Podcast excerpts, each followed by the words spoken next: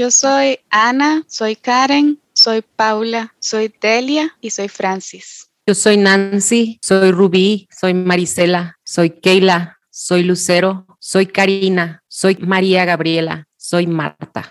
Soy Noelin, soy Jennifer, soy Gabriela, soy Sonia y soy Milena. Yo soy Alma, soy Marisela, soy Norma, soy Esmeralda y soy Lilia. Soy Daila, soy Indira, soy Ashley, soy Rosa, soy Cristina. Yo soy Ariana, yo soy Pamela, soy Brenda, soy Mariana, soy Erlín y soy Estefanía.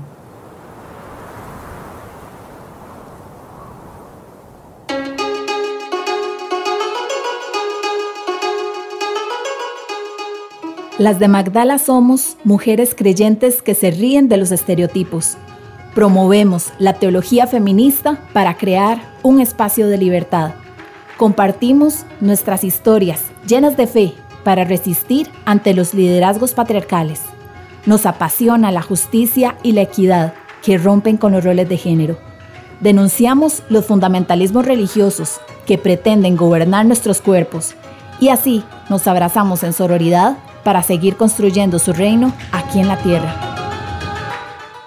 Hoy es una noche muy especial y realmente no sabemos el día que va a salir este episodio, pero hoy Anita y yo, como siempre, estamos súper acompañadas, pero estamos muy, muy acompañadas y nos sentimos muy honradas de tener a varias compañeras, podcasters, aliadas del continente. Tenemos desde México hasta Chile. Y me gustaría presentarles, tengo a Sandri, que ella es guatemalteca y tiene un podcast que se llama Jesús Online. Bienvenida, Sandri. Gracias. Sandri, eh, nos conocemos de la comunidad podcasters hace un tiempo y hemos estado en pláticas ya por años, ¿verdad, Sandri? Sí, han sido años de, de ver si hacemos todo esto o solo yo o varias, pues gracias a Dios fueron varias, entonces se siente como más acogedor, siento yo. Genial. También, eh, bueno, tenemos a Sin Sánchez de México. Ella es pastora y tiene un podcast que se llama Somos Caos, donde ella es la host y también es co-host en eh, un podcast que se llama Valientemente, junto con Maggie. Bienvenida, Sin. Gracias, Eli. Gracias, Anita, por la invitación. Maggie eh, también es mexicana y eh, como les dije, ella es co-host con Sin en Valientemente y em, entraron, ellas dos entraron hace no mucho al, a la comunidad podcasters y yo me, deleito en tenerlas eh, como aliadas y compañeras. Eh, también conocemos a Cintia eh, Mora, Morita, que ella tiene un podcast que, dice, que se llama Así como va. Así como va. Y también es, es mexicana y estas tres mexicanas, las tres son de Chihuahua del norte. Norteñas.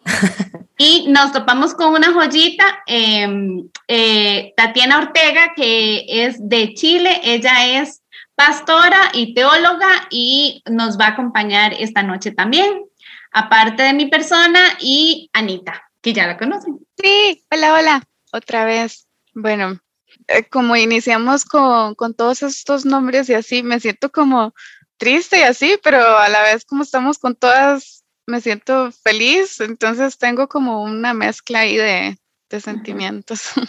Em, somos y representamos a varias mujeres de diferentes contextos, madres, em, estudiantes, hijas, mamás, mamás perrunas.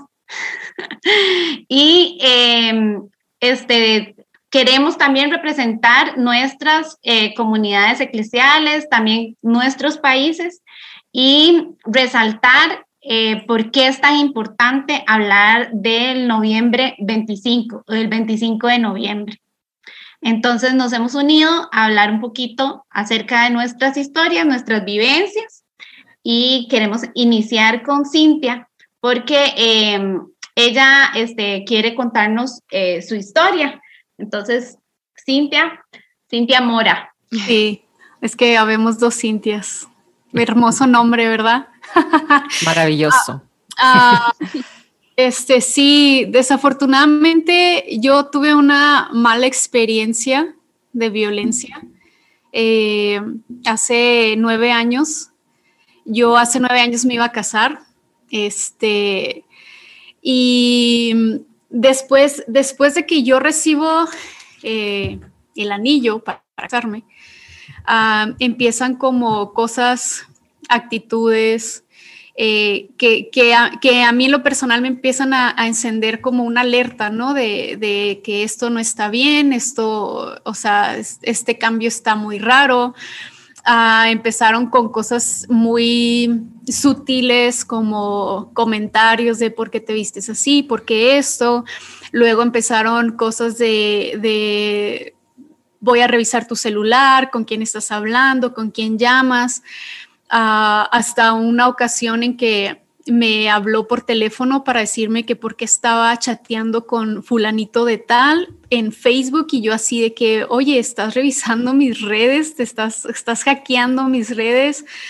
Y pues eh, dentro de eso pues empezaron a ver otra clase de actitudes ya un poco más agresivas, de empujones, de levantadas de voz y cosas así que a mí me dijeron esto no está bien, entonces mejor termínalo ahorita antes de que otra cosa suceda.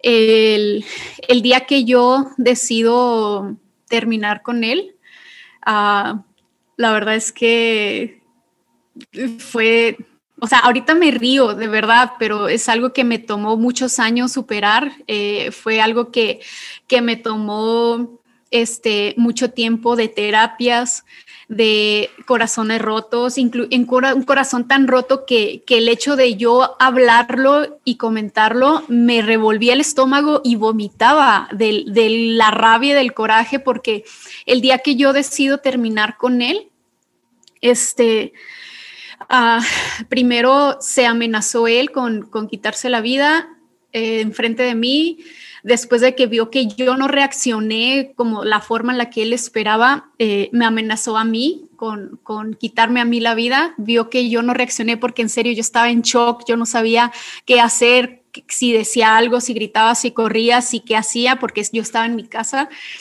Y después de que él vio esto, empezó a, a, a forcejar, forcejear conmigo, me agarró a golpes, me agarró patadas, a, a golpes, a puño cerrado. Eh, de verdad de que, que, ese día yo no sé cómo me zafé y salí corriendo de mi casa. Uh, llegué a, casa de una amiga cuatro cuadras de, aquí Llegué temblando, llorando, sin, mi teléfono, sin las llaves de mi casa, sin nada. Y, y fue algo muy duro porque era hijo de un pastor es hijo de un pastor. Entonces eh, yo le hablo a los pastores y les digo, oigan, pasó esto, así ya está. Y ellos así como muy tranquilos de que, ah, ok, gracias por avisarnos. Y yo con, con cara de, ¿what? O sea, o sea, no ven la gravedad de esto, o sea, eh, no, no, no, es algo normal, o sea, ¿cómo, cómo, cómo reaccionan de esa forma?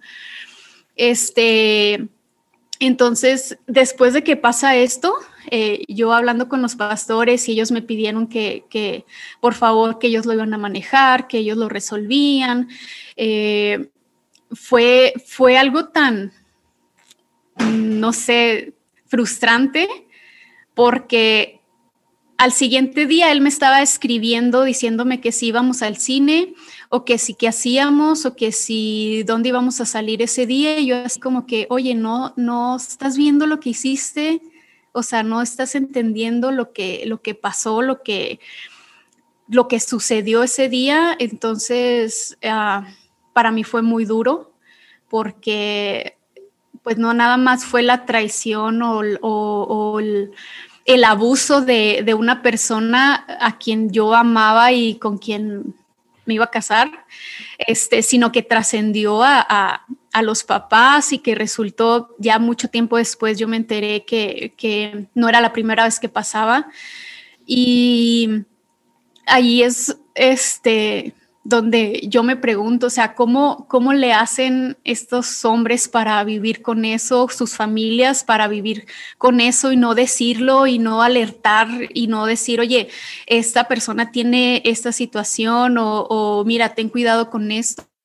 Entonces, a mí me pasó y de hecho desde ese día, cada 25 de noviembre, yo también suelo publicar algo, este, suelo hablar sobre, sobre esto porque no se vale. físicamente, las mujeres somos, no tenemos una comparativa con los hombres. aún y cuando uno haga ejercicio y lo que tú quieras, los hombres terminan siendo más fuertes que nosotras y no se vale que abusen de eso, de, ese, de esa fuerza física que ellos tienen, eh, solo porque nosotros no lo podemos hacer creo que nos falta mucha educación y, nos falta mucho alertar y hablar sobre que esta clase de cosas no son normales en ningún nivel, en, en, ningún grado, en ningún género, ni hombre, ni mujer, ni cualquier otro género, esto no es normal. Y que a la primera tienes que salir corriendo, nadie nos dice ni a veces romantizamos tanto el amor que, nos hacen creer que tenemos que aguantar esa clase de cosas o que tenemos que tolerar esa clase de cosas porque son errores o defectos del otro, pero un error, un defecto así no es un error, es algo pensado, premeditado o ponle tú que tenga algún problema psicológico y eso, pero no estamos ni para sobrellevar esa clase de problemas en otra persona. Este, y yo creo que tenemos una responsabilidad más grande de hablarlo, de decirlo y de decirle a otras mujeres que están pasando por lo mismo o que piensan que eso es normal o que eso va a pasar o que eso va a cambiar, eso no va a cambiar. Un hombre que es violento es súper difícil que cambie o que deje de serlo, puede controlarlo o puede, este, no sé, llevar algún tipo de, de, terapia para, para, sobrellevarlo, pero son contadas las veces y, es algo muy difícil. Entonces, mujer, edad que tengas, si has pasado por algo como esto, no es normal y no es algo que te merezcas en ninguna circunstancia. Entonces, uh, espero que mi experiencia de verdad les sirva a muchas mujeres y que, y que sepan que, que tampoco eh, se tienen que sentir indignas de esto, porque también algo que yo me he topado es que otras personas que han pasado por esto no lo quieren hablar por vergüenza, por pena, que porque te van a decir, ay, ¿a poco te agarraron a golpes? Ay, te dejaste. O sea, no saben lo que uno está pasando aquí en la cabeza y en el corazón para poder luchar contra algo como esto. Entonces, eh, yo creo que es tiempo de sororidad este, y apoyarnos en eso y decirte, sabes que no estás sola, esto no es normal, esto no se hace y que mujer necesitas encontrar esa plenitud en ti como individuo antes de esperar que alguien más supla tus necesidades y terminar aguantando cosas como esas solo por no entender que, que, que estamos bien completas. Wow. Cintia, muchas gracias por compartir. Qué impactante, porque eso es una sobreviviente. Y tocas demasiados temas, porque al inicio eh, no parece nada agresión. O sea, todo esto, lo de los mensajes, eh, que él eh, veía todos tus redes, las conversaciones y todo, eso no parece ser violento. ¿Verdad? Eso no es violento. o sea, hasta lo ves así como que, ah, este, es normal, así son los novios. O... Ajá, uno dice, no, eso no es violento. Y, pero es muy importante que, que nosotras podamos resaltar que sí lo es.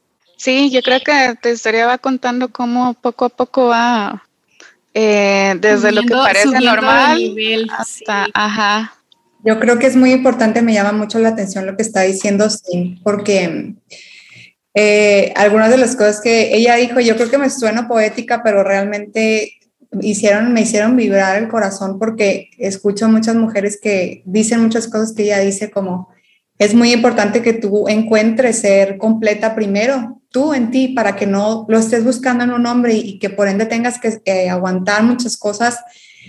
Hace unos dos años, cuando antes de la pandemia estuve dando algunas pláticas de violencia y justo lo que me movió era una situación como la que siempre platicaba. Creo que la, a medida en que nosotros somos más conscientes de qué es violencia y vamos conceptualizando qué es violencia, tenemos más probabilidad de hacer algo al respecto. Y yo le comentaba a Eli que eh, eh, hay un violentómetro que se utiliza para que podamos identificar. Y los, los en orden ascendente, tenemos los principales que todos conocemos, que es asesinar, eso no nos cuesta trabajo identificar qué es violencia, mutilarle un miembro a alguien, una violación, que es, quisiera aclarar que esto es una penetración eh, anal o vaginal sin el consentimiento de la persona, abuso sexual, que es puede ser eh, frotamiento de, de, los miembros, entre muchas otras cosas sin consentimiento. Forzar una relación sexual, también amenazar de muerte, amenazar con objetos o armas, y luego va cambiando el color. Incluso dentro del matrimonio, ¿no? Perdón que te interrumpa. Lo de, creo que es importante mencionar lo de la violación, lo de eh, el abuso sexual estos frotamientos o esta em, eh, violación también se da en el matrimonio, o sea, no porque seamos esposas, si no damos el consentimiento no es un, un abuso o una violación. Claro. Excelente, sí. Exactamente. Alguien que toca tus pechos o tus partes íntimas sin tu consentimiento, alguien que te muestra sus genitales o te fuerza, te, te, obliga a que le toques sin tu consentimiento. Digo, hay muchas especificaciones y podríamos entrar en muchos detalles, pero creo que esos ejemplos nos dan un poquito de idea lo que implica. Y luego el, el violentómetro nos va llevando a otros colores donde dice encerrar o aislar. Y luego patear, cachetear, empujar, jalonear, pellizcar, arañar, golpear, jugando, ahí ya va cambiando un tono a naranja, que es como, bueno, ok, esto ya lo vamos tolerando. Y yo le decía a, a Eli que a mí me gustaría platicar un poco acerca de los que son más sutiles que hemos normalizado, pero que se encuentran presentes. Y voy a ir en orden descendente. Caricias agresivas, manoseo, destruir artículos personales, mi teléfono, mis cosas, Controlar, prohibir amistades, familia, dinero, ir a algún lugar, mi apariencia física, mis actividades, mis redes sociales. Luego pasa a intimidar, amenazar, humillar en público, eh, ridiculizar, descalificar, culpabilizar, celar. Y luego me llama mucho la atención estos últimos cuatro, que es ignorar, hacer ley del hielo, mentir, engañar, chantajear y bromas hirientes. Y es muy interesante cómo cuando empezamos a salir con una persona, nos empieza a decir, ay, está muy cortita tu falda, o ay, me, me, tocó en una ocasión, hablando de experiencias personales y voy a tratar de ser breve, que salía con una persona que me decía, es que te me haces bonita, pero como que esta parte de ti no me gusta tanto. Y esos comentarios agridulces que tú dices, ¿Lo tomo como un elogio o lo tomo como una ofensa o te quedas como en el... Honestidad. Ajá, o es esto, ¿no? Eh, eh, eso como lo decís, porque, bueno, hace poco yo tengo un compañero de, de, trabajo es, y un día me dice, es que vos sos como bonita fea. ¿Qué es eso? Y yo, me dice, y hoy te ves bonita. Y, y entonces yo le dije, eh, aquí en Costa Rica se le dice, y yo, Maya, no te pregunté, y como el día siguiente me dice, yo andaba el pelo eh, estirado eh, y, y, y, yo andaba después colocha. Y entonces me dice, me gusta más colocha. Y, le, y entonces yo le dije, yo nunca te pregunté si te gustaba más, porque a mí no me importa. Pero el tema es que esos son como esas, esas formas, ¿verdad? Porque yo después que me voy a tener en la mente que el me está diciendo que soy bonita, que me... ¿qué significa eso, verdad?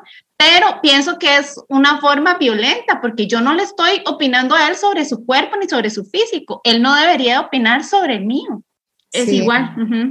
Sí, exactamente. Y, y, se me hace muy alarmante cómo las mujeres nos vamos acostumbrando. Yo me imagino que en cada país es diferente, tenemos como algunas similitudes de los países latinoamericanos y sin duda en, en, un país, en ciertas regiones, como que se presentan los fenómenos de diferente manera, pero finalmente todos tenemos esto en común, que hemos, podemos sentirnos identificadas con este tipo de comentarios. Y hablando de específicamente de cómo identificar la violencia en una relación de pareja, por ejemplo, lo interesante, como lo decía ahorita, es que eh, inicia algo como algo muy sutil, casi no se percibe comentarios de este tipo. Eh, eh, momentos donde mi cuerpo es criticado, la forma en que hablo, incluso la forma en que me río, si me río muy fuerte o si enseño todos mis, dientes en la sonrisa, ese tipo de cosas, ¿no? y es muy importante identificar las fases la primera fase en una relación donde yo me puedo dar cuenta que, que se presentan estos rasgos es empieza a aumentar la tensión con ese tipo de comentarios donde la persona me hace sentir mal, pero me dice que me quiere, pero al mismo tiempo me hace sentir mal. Y en esta primera fase donde aumenta la tensión y no se pasa a la segunda fase, pueden pasar días, semanas, meses, años, donde estoy con esta persona, pero lo quiero, pero me hace sentir mal. En fin, en la segunda fase se empieza a desatar la furia, donde el agresor es el único que puede poner un, fin a esta situación. Eh, en, este, en esta fase ya se culpa a la mujer de todo lo que ha pasado, es tu culpa, tú tienes la culpa que te haya violado, tú tienes la culpa que te haya agredido, tú me gritaste primero o tú me dijiste esto que sabes que no me gusta. Y luego, tercera fase, el, el agresor se arrepiente, jura que no lo va a volver a hacer, eh, te pide perdón, te, te, amenaza con que se va a quitar la vida. Y cuando la mujer no tiene un proceso donde está trabajando en su sanidad emocional, su sanidad interna, la probabilidad de que cicle y perdone y vuelva a la fase, a la fase primera y vuelva a ciclar y vuelva a ciclar es muy alta. Me llama mucho la atención porque tengo un amigo que es abogado y trabajaba en, un centro donde cuya ubicación estaba completamente anónima o desconocida para proteger a las mujeres y él me decía que en ese lugar donde están las mujeres que los hombres golpean y que están amenazadas de vida por sus esposos o parejas, em, eh, él me dice es que lo más impresionante es que siendo nosotros la ley y siendo nosotros estando aquí para protegerlas, si ellas en algún momento no quieren ser protegidas y quieren irse con el agresor, nosotros no las podemos obligar a que se queden.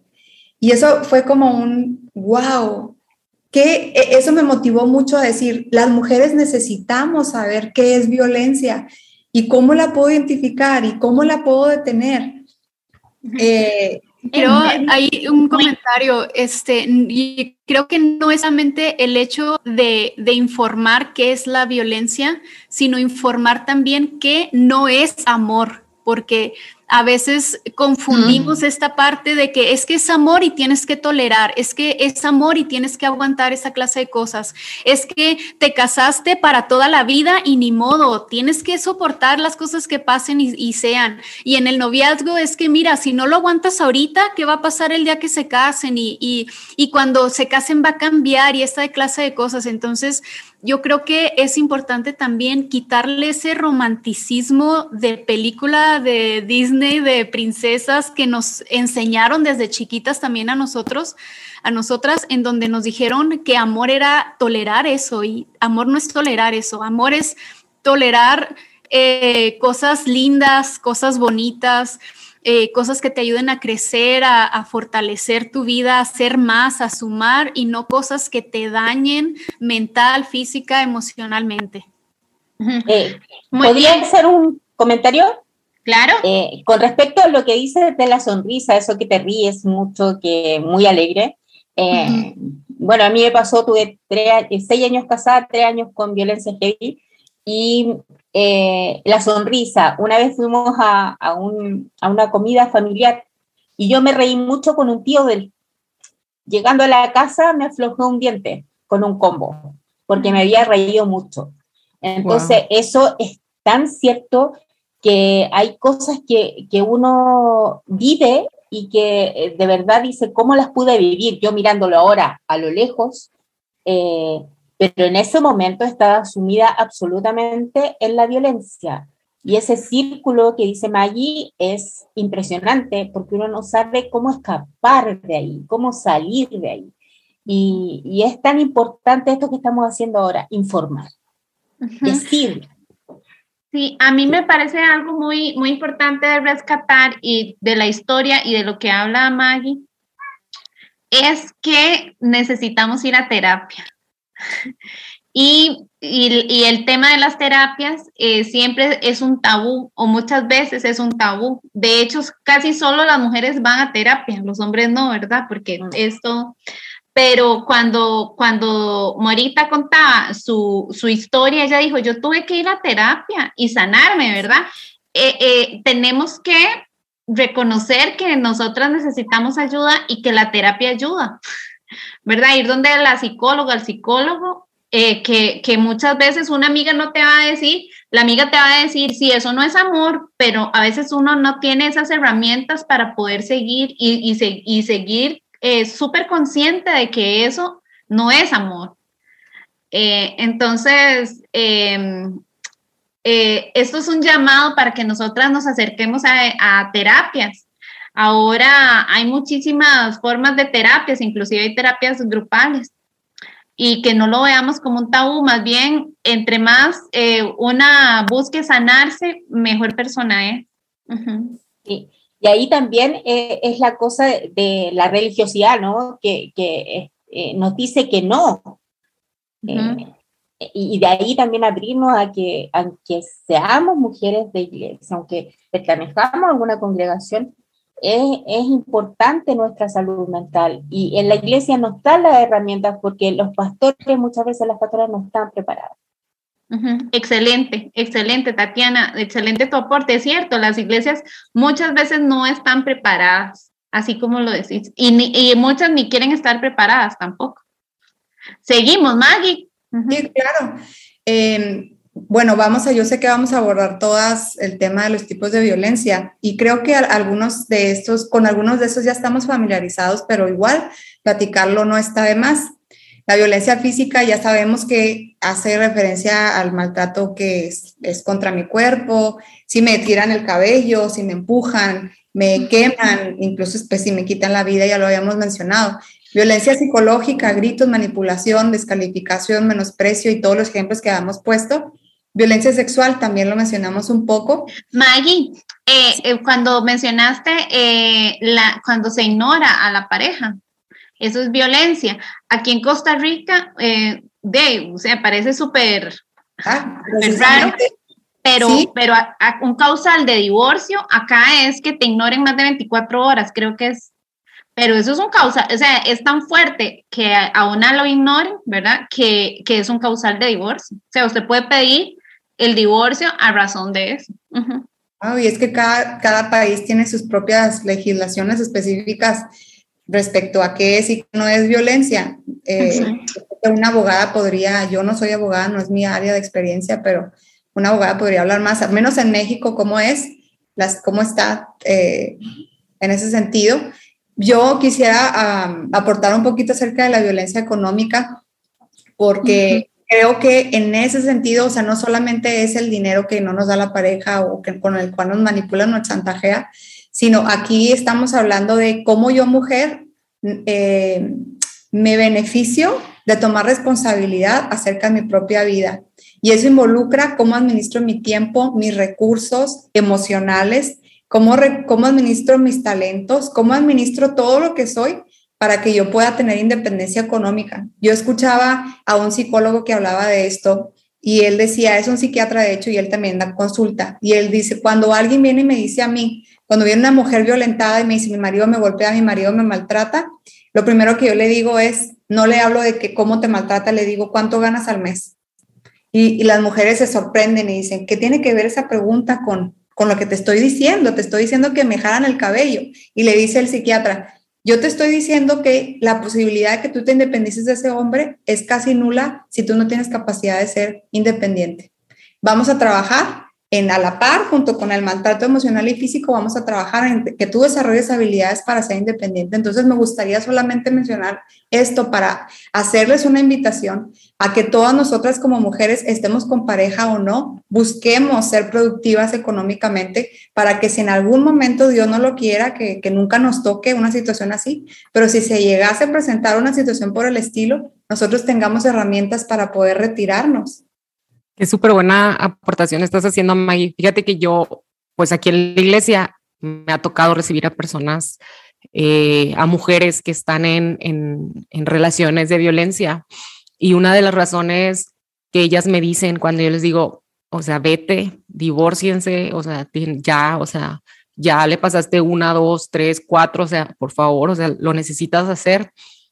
Eh, una de las razones que, me han dado para no hacerlo es precisamente eso. ¿Y qué voy a hacer? ¿Qué va a ser de mí? ¿Dónde voy a vivir? No tengo trabajo. Es obvio que no van a tener trabajo. No tienen trabajo, no tienen carro. O sea, eh, ¿por qué? Porque, porque hay un control, hay una manipulación. O sea, al abusador le conviene que no tenga trabajo, le conviene que no tenga amigos, le conviene que no tenga un auto, le conviene pagar él el celular de ella, o sea, y, es una forma de controlar para que no, nunca se vayan y lo logran. Yo, yo lo he visto eh, en la oportunidad que he tenido de, caminar con algunas mujeres aquí, o sea, es una de las razones y, es, la, es una razón bien fuerte porque a veces es la única razón por la que no, no se van. Y claro, es súper solapada cuando llegan y, bueno, y el río, digamos, dice, no, no, eh, alguien tiene que cuidar a los hijos. No, no, no, eh, no puede, no puede llevar clases, no puede porque tampoco nos quieren educadas, porque eso también nos, nos da herramientas para la independencia, ¿verdad? Entonces, sí, me parece muy importante. Y, y también lo he visto en personas que, que han contado historias, como también en amigas que no han podido salir de sus, de sus casas violentas o con miedo de que en algún momento si salen como no tienen los suficientes fondos ni para ellas, menos para sus hijas o hijos, y entonces tienen todavía más grande el temor de que se los lleguen a quitar, porque no, no tienen cómo probar que van a poder mantener a sus hijos. Y es bueno que, que sepan que hay recursos. Por ejemplo, aquí en Chihuahua hay un lugar que les va a proveer a estas mujeres la ayuda para en lo que encuentran una manera de, sustentarse independientemente, o sea, para que puedan salir de estos lugares de violencia si no tienen em, un empleo, una casa, o sea, hay lugares y es bueno, creo que al final vamos a, a hablar de eso, pero es bueno poder estar al tanto o si conocemos nosotros a alguien, poderle proveer, aunque no estén listas, porque yo sé que hay un momento también para cada una en el que se sienten listas para hacerlo, pero poderles proveer como esta información nosotros a estas amigas, a estas personas que sospechamos, que sabemos que están en estas situaciones para que en el momento en que estén listas sepan a dónde pueden ir. Sí, eh, hay una serie que se llama Made, eh, que es una miniserie eh, y lo tradujeron cosas por, por, por limpiar. Em, es la historia de una mujer que al inicio parece que ella se separa solo porque se quiere separar y no parece que sufra, sufra violencia con su pareja. Entonces, eh, la serie te va llevando a que vos misma encontres la violencia que ella ha vivido. Y, y, de verdad, o sea, él nunca, eh, o sea, nunca le había pegado, pero todo lo que hacía era violento. Entonces, es una recomendación, es muy buena.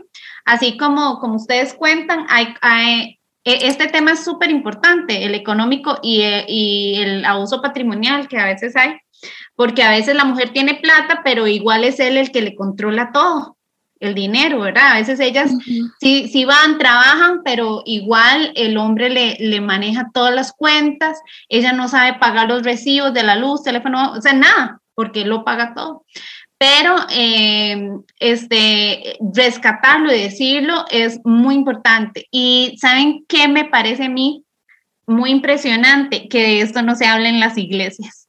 Sí. Sí. Lo único que nos dicen es que el hombre es el proveedor. Y ya, punto final. El divorcio no es de Dios, ¿no? Sí. Hay muchísima mala interpretación de, la Biblia, ¿no? Eh, creo que, que cuando se habla del tema de, del rol de la mujer y el rol del hombre, va a haber muchos, muchos pasajes bíblicos que se nos van a citar para, para ponernos como en un lugar de, de opresión y para quitarnos esta igualdad con los hombres.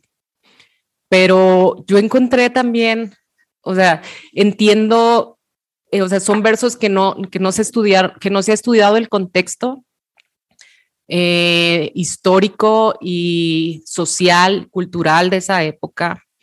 Y son textos que no aplican a nuestros días, pero también me impresiona, además de eso, que es lo que usualmente se conversa alrededor de, cómo se utiliza la Biblia para, para fomentar eh, la desigualdad del hombre y la mujer. Además, lo que a mí se me hace interesante es que se han ignorado otros pasajes bíblicos donde se pone a la mujer al mismo lugar. Y uno de estos es Joel 2.28, donde se dice, y después de esto derramaré mi espíritu sobre toda carne, dice, y profetizarán vuestros hijos y vuestras hijas. Vuestros ancianos soñarán sueños y vuestros jóvenes verán visiones. Ahí está bien claro. Me encanta lo específico que es porque dice nuestros hijos y nuestras hijas. Este, este pasaje para mí elimina toda, toda, ajá, todo racismo, elimina todo nacionalismo, elimina todo clasismo y elimina toda desigualdad de género. Pero no se habla de este, de este verso cuando se habla sobre, es un verso que se, que se ignora. Igualmente está este pasaje en Génesis 1.28 donde dice, y les dio Dios ah, esta bendición, quiero que se reproduzcan, quiero que se multipliquen, quiero que llenen la tierra y la pongan bajo su dominio, que dominen los peces del mar y las aves del cielo y todos los seres vivos que se arrastran por el suelo. Quiero habla en plural, o sea, ya les está hablando a los dos. No le está diciendo a Adán, quiero que domines y quiero que te reproduzcas como si pudieras solo y quiero que te multipliques tú solo y que tú domines todo en la tierra. Se lo dijo a los dos, o sea, los está poniendo en un lugar de igualdad, de responsabilidad y de autoridad sobre la tierra. También hay otro, me, me recordaste otro versículo sin de, el de Gálatas 3:28. No sé si lo traías ahí entre los tuyos. No, no, no lo Pero dice, ya no hay judío ni griego, no hay esclavo ni, ni esclavo ni libre, no hay varón ni mujer, porque todos somos uno en Cristo. bueno, en realidad es que em, yo no, no puedo ponerle peso a ningún versículo si no lo peso bajo los ojos de Jesús, ¿verdad? Porque hay muchísimas cosas que son versículos y están ahí, pero ¿qué tiene que ver esos versículos con el mensaje de Jesús, ¿verdad? Que, que el, reino de Dios es justicia, es reivindicación, es igualdad, es inclusión. O sea, y, todo esto tiene que ver eh, con, con las mujeres, con los migrantes, con las minorías que, que nosotros no podemos em, decir, no, eso no existe. O sea, y, y, realmente lo que Jesús vino a ejemplificar es eso. Eh, todo, todo contra el sistema, el sistema que decía que había eh, ricos y pobres, que habían clases, que habían judíos, que habían samaritanos, o sea, que hacía siempre una división, él viene y hace todo un, un cambio. Entonces, eh, así como lo dicen, eh, Jesús, que es la esencia de, Dios, Dios aquí en la tierra, nos permite ver ese mensaje claro, pero no pasa ese mensaje por muchas iglesias, no pasa ese mensaje por muchos liderazgos, por pastores. Y hay un tema que, que yo no quería dejar pasar, que es el tema de la iglesia católica, que tanto también ha violentado a las mujeres, ¿verdad? Y que las que todavía, ¿cómo es posible que, que o sea, que, que, para muchas ramas católicas el liderazgo de la mujer no es bien recibido ni es admirado, ni es respetado. Pero las iglesias, la católica y las demás iglesias cristianas no se levantan si no son por mujeres. Así es, y de ahí me puedo tomar que viene eh, esta reflexión masculina de la Iglesia Católica y la hemos heredado.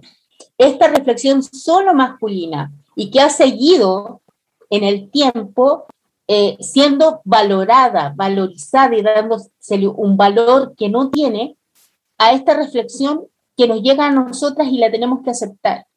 Por eso es súper necesario que nosotras reflexionemos sobre el texto bíblico, que, que tengamos instancias donde poder nosotras, que el texto también nos habla a nosotras, y tienes mucha razón en que Jesús es nuestro centro, y se ocupan textos del Antiguo Testamento, tanto como de Pablo, para hablarnos y, dictaminarnos cosas que no está diciendo el texto.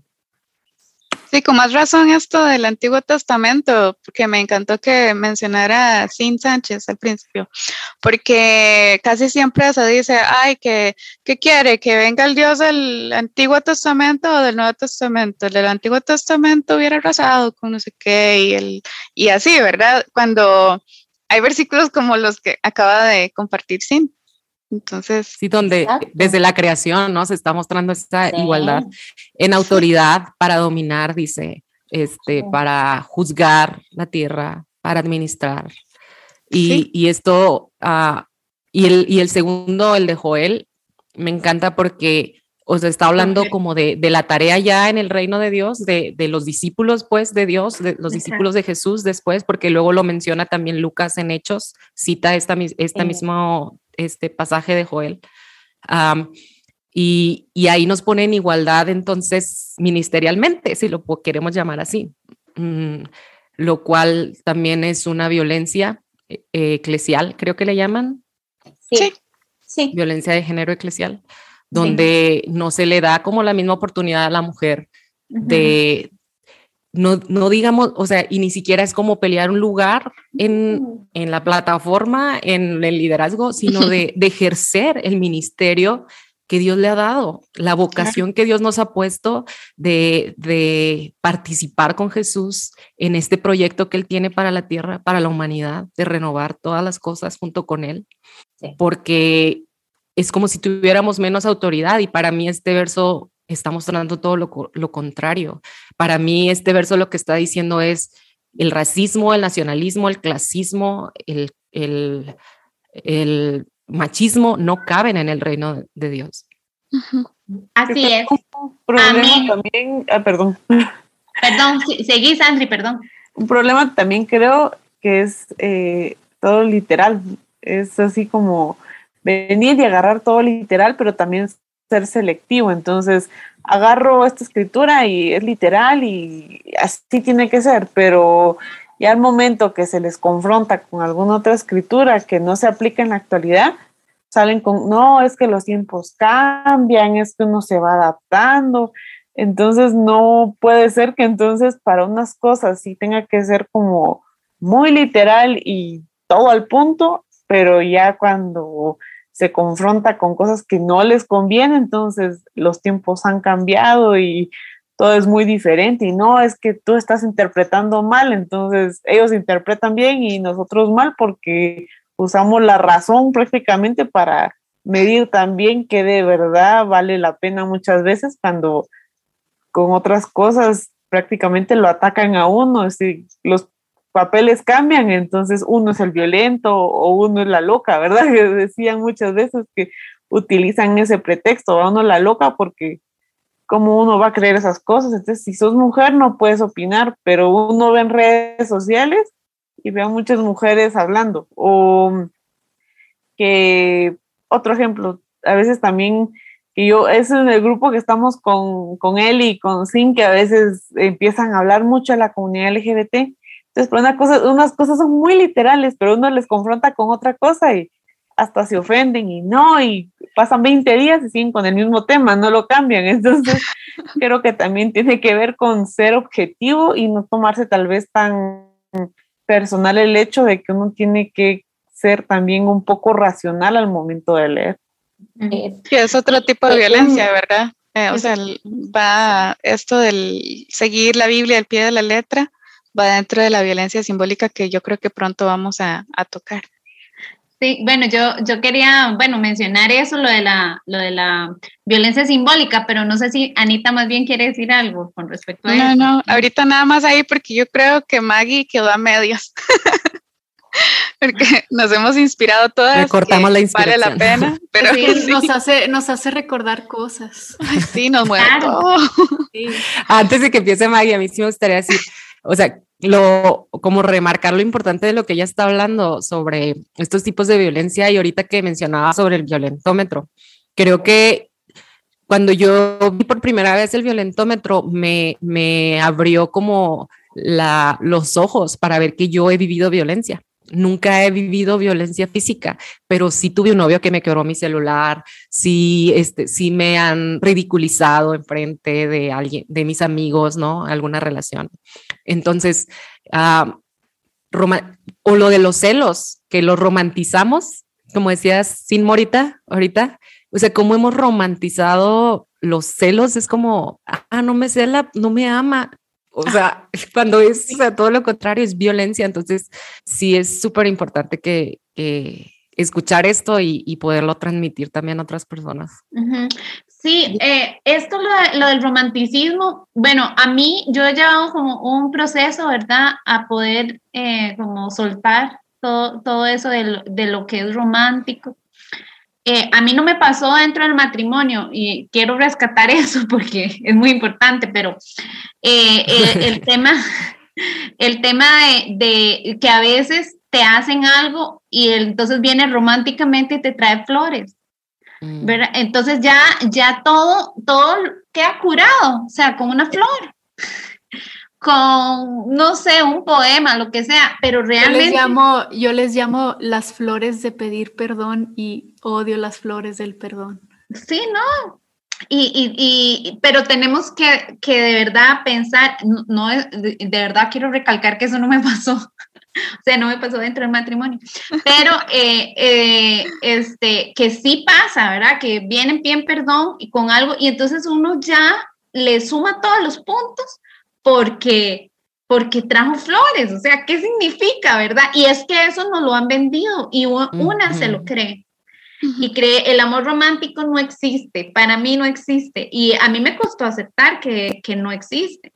Pero, eh, sí, hay, hay, cosas que pues románticas que sí, que son sanas, ¿verdad? Pero ese amor romántico no debe ser una prioridad en nosotras. Después me acordaba, hace poco me enteré que una conocida fue abusada por un mae con el que yo salí. Ella fue abusada muy joven y yo salí con el mae, no sé, ya cuando era, cuando, o sea, cuando él era mayor. Pero yo me acordé hace poco que él, eh, cuando salimos, por dicha no, no pasó más, él me agarró una vez así, durísimo como, como en un momento que estábamos conversando me agarró muy duro y yo, o sea, como que reaccioné, yo dije, ¿qué es este man tan violento? Eso fue hace años, hace años. Y yo dije, pero ¿cómo? Yo, las que no me conocen personalmente, yo, yo tengo ahí como que la gente siempre ha sabido que yo soy como muy feminista y todo, ¿verdad? Entonces yo dije, ¿cómo este mae se le ocurre a mí hacerme así? ¿Verdad? Entonces yo me acuerdo que, que eso fue hace años, pero hace poco me volví a acordar y que yo por, por días decía, ¿qué le pasa a este? ¿Verdad? Pero yo ni idea, no sabía. Y después me vengo a enterar, años después, así, yo les digo, como 12 años después, que el MAE es un agresor, o sea, es un violador. Y, y a mí me asombró demasiado. Pero hay que, hay nada más algo así súper rapidito.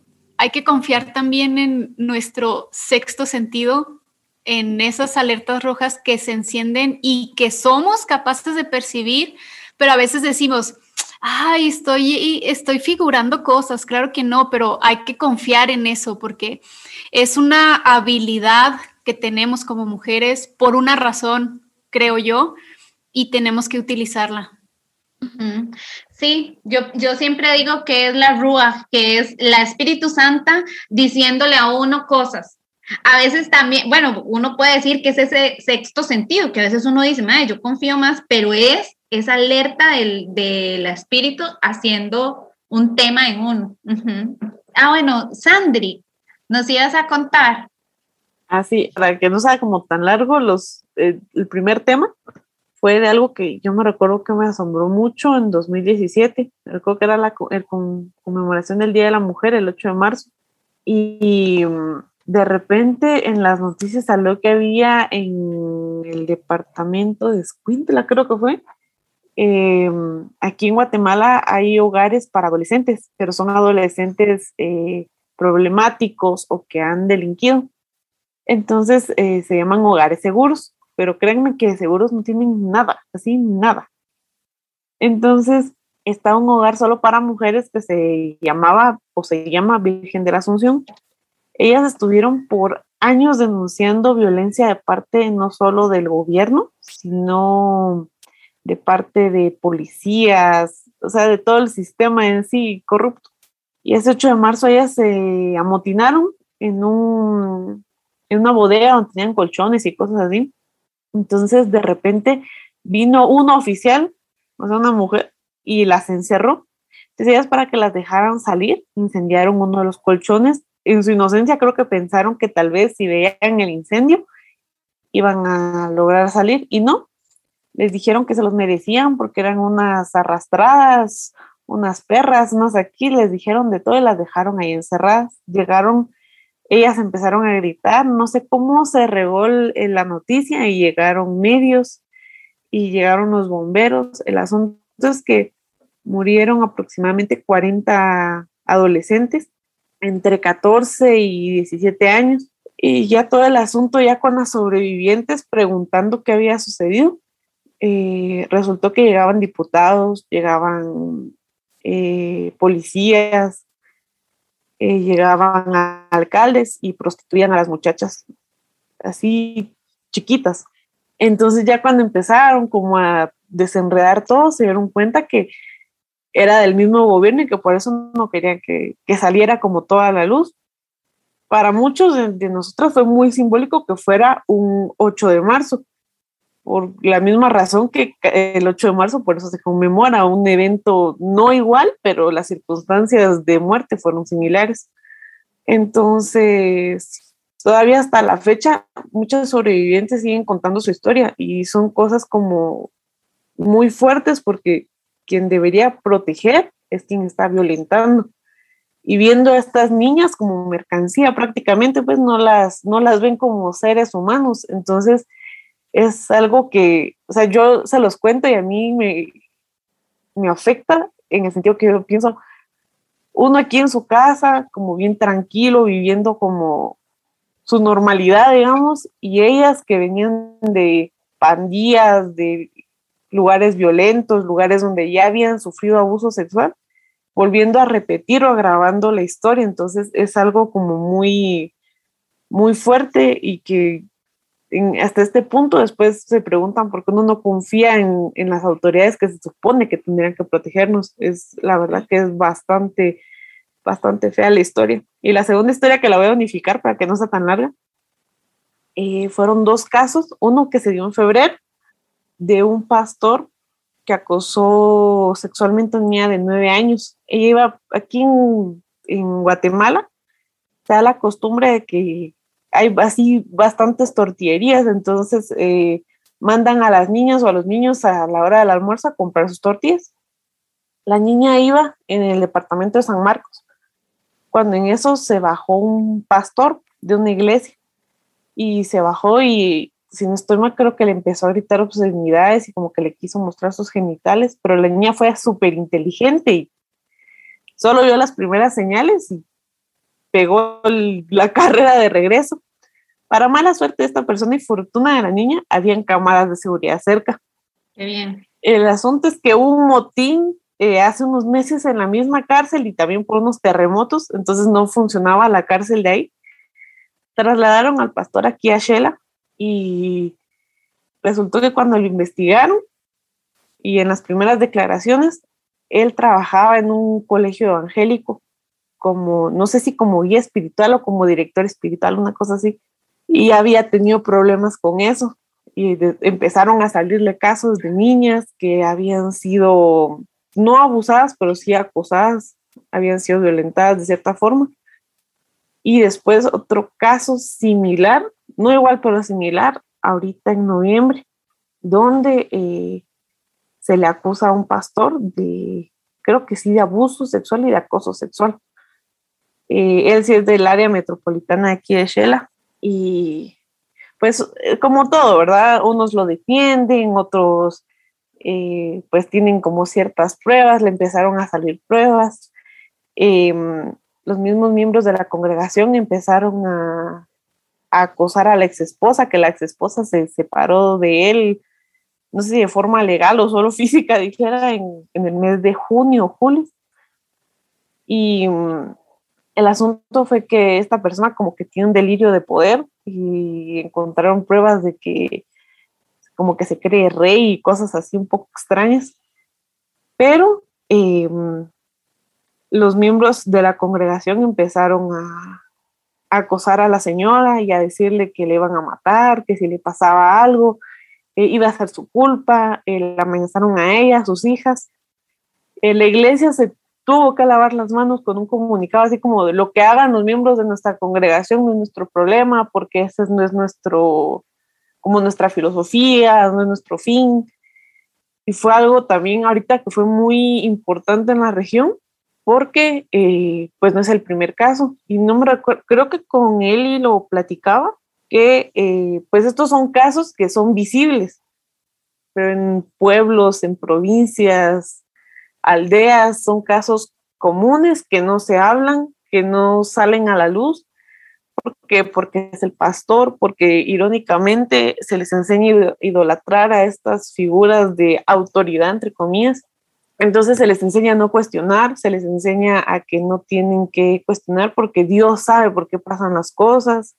Eh, se agarran ya de la religión para que dejen pasar las cosas, que se tiene que perdonar si quieren perdonar, creo que está bien, que es más por, por uno que por la otra persona, pero sí se agarran mucho de la religión para la manipulación, para el acoso, para la violación. Entonces, son casos que ahorita ya están siendo investigados, ya la gente está como un poco cansada porque aunque no se diga, se conocen estos casos. Y es mm, la forma de violencia, creo eh, yo, de manipulación que se maneja, es bastante fuerte porque la gente ya no razona. Es como, ay, no es que es el pastor, ¿cómo va a creer que es el elegido de Dios? Es, es algo, a mi parecer, muy enfermo. Sí, bueno, gracias por compartir estas historias. Sandri, por eso es que es tan importante que hablemos y hablemos de esto. Eh, yo estaba viendo las estadísticas de mi país y me doy cuenta que hay en las zonas eh, rurales hay más feminicidios, ¿verdad? Y esto habla de las zonas más desprotegidas por los gobiernos, en el caso de nosotras en Costa Rica, y mm, que hay menos educación. Em, y, esto habla de que, de, bueno, y sobre todo hay tantas iglesias en estas zonas.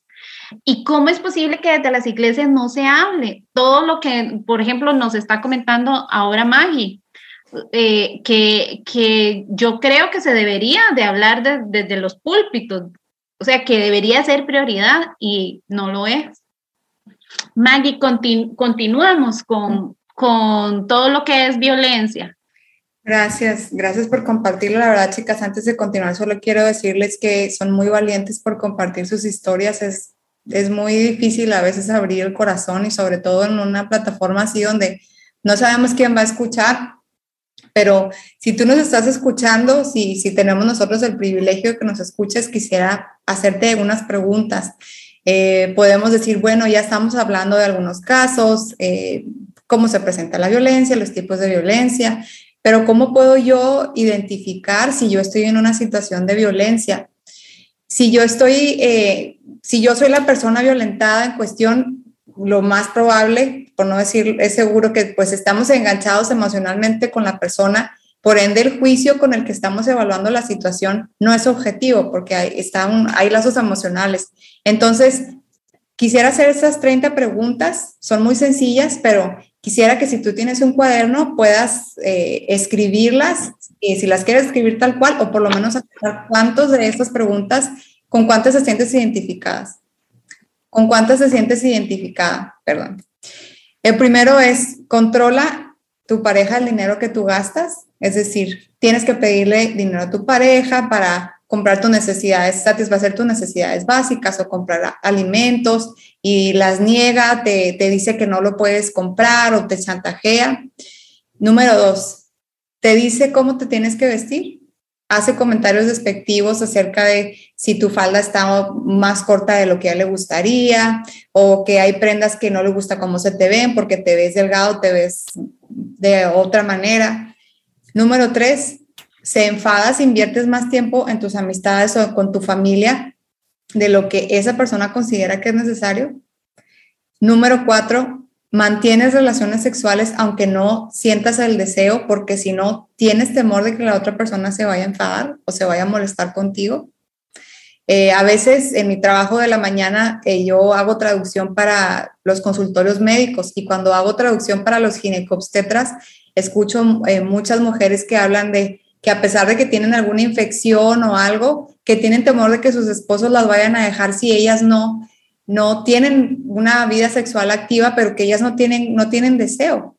Entonces, es tan impresionante el tipo de situaciones en las que se puede presentar que la otra persona exprese su deseo de tener una relación sexual y yo por alguna cuestión emocional o fisiológica no quiero hacerlo, pero lo hago. Si, te sientes identificada, puedes poner una palomita tal vez en esta pregunta. Contabiliza las veces, las veces que haces cosas que a él no le gustan o con las que no estás de acuerdo para evitar una discusión. Número seis, controla tu teléfono y tus redes sociales, como nos platicaba ahorita, si te hackea, especialmente para ver con quién estás hablando. Número siete, tienes que informarle de tus horarios o pedirle permiso para ir a la escuela o ir a trabajar. 8. Le quita importancia a tus logros personales o profesionales, es decir, sientes que te minimiza o que no te da un, reconocimiento sano, no te felicita por lo que logras. 9. Cuando haces algo por tu pareja, te lo agradece o te hace sentir que es tu deber. 10. Organiza tu tiempo libre, es decir, planea tus actividades sin tu consentimiento. 11. Cuando tienes algún problema, lo minimiza con comentarios como eso no es nada, estás exagerando, te quejas por todo, entre otras. En la mayoría de las ocasiones cedes tú teniendo la razón, es decir, si, si tú estás diciendo, expresándole alguna inconformidad, aunque tú sepas que, que fue así y, y, sientes que no, no hay espacio para esta conversación, tú cedes porque tienes temor de que se vaya o que te deje de hablar. 13 si tiene un problema fuera del ámbito de la pareja, ¿te hace sentir responsable por eso? Por ejemplo, mi jefe en el trabajo eh, me regaña porque yo vengo de mal humor, pero es tu culpa porque tú me haces enojar en la casa. 14. ¿Te hace sentir que no sabrías seguir adelante si no estuvieras a su lado? Hablábamos de la manipulación, no serías nada sin mí, no tienes en qué caerte muerta, mírate cómo estás, etcétera, etcétera. 15. ¿Te sientes culpable cuando te te enfermas, te hace sentir que es tu culpa o, no cuida de ti si lo necesitas.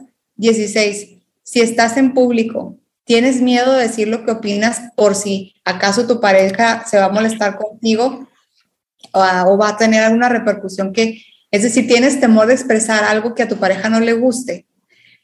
17. Em, usa el chantaje emocional a menudo para lograr sus objetivos. 18 te recuerda una y mil veces los errores que has cometido, te está constantemente repitiendo que te equivocaste en esto, que dijiste esto. 19. Has dejado de contar tus problemas de pareja a tu entorno, a tus familiares, a tus amigos, porque sabes que si se entera se enfada o peor aún, te golpearía, te dejaría fuera de la casa, te dejaría de dar dinero. 20. Temes cómo decirle algunas cosas porque sabes que su reacción puede ser desproporcionada a la situación. 21.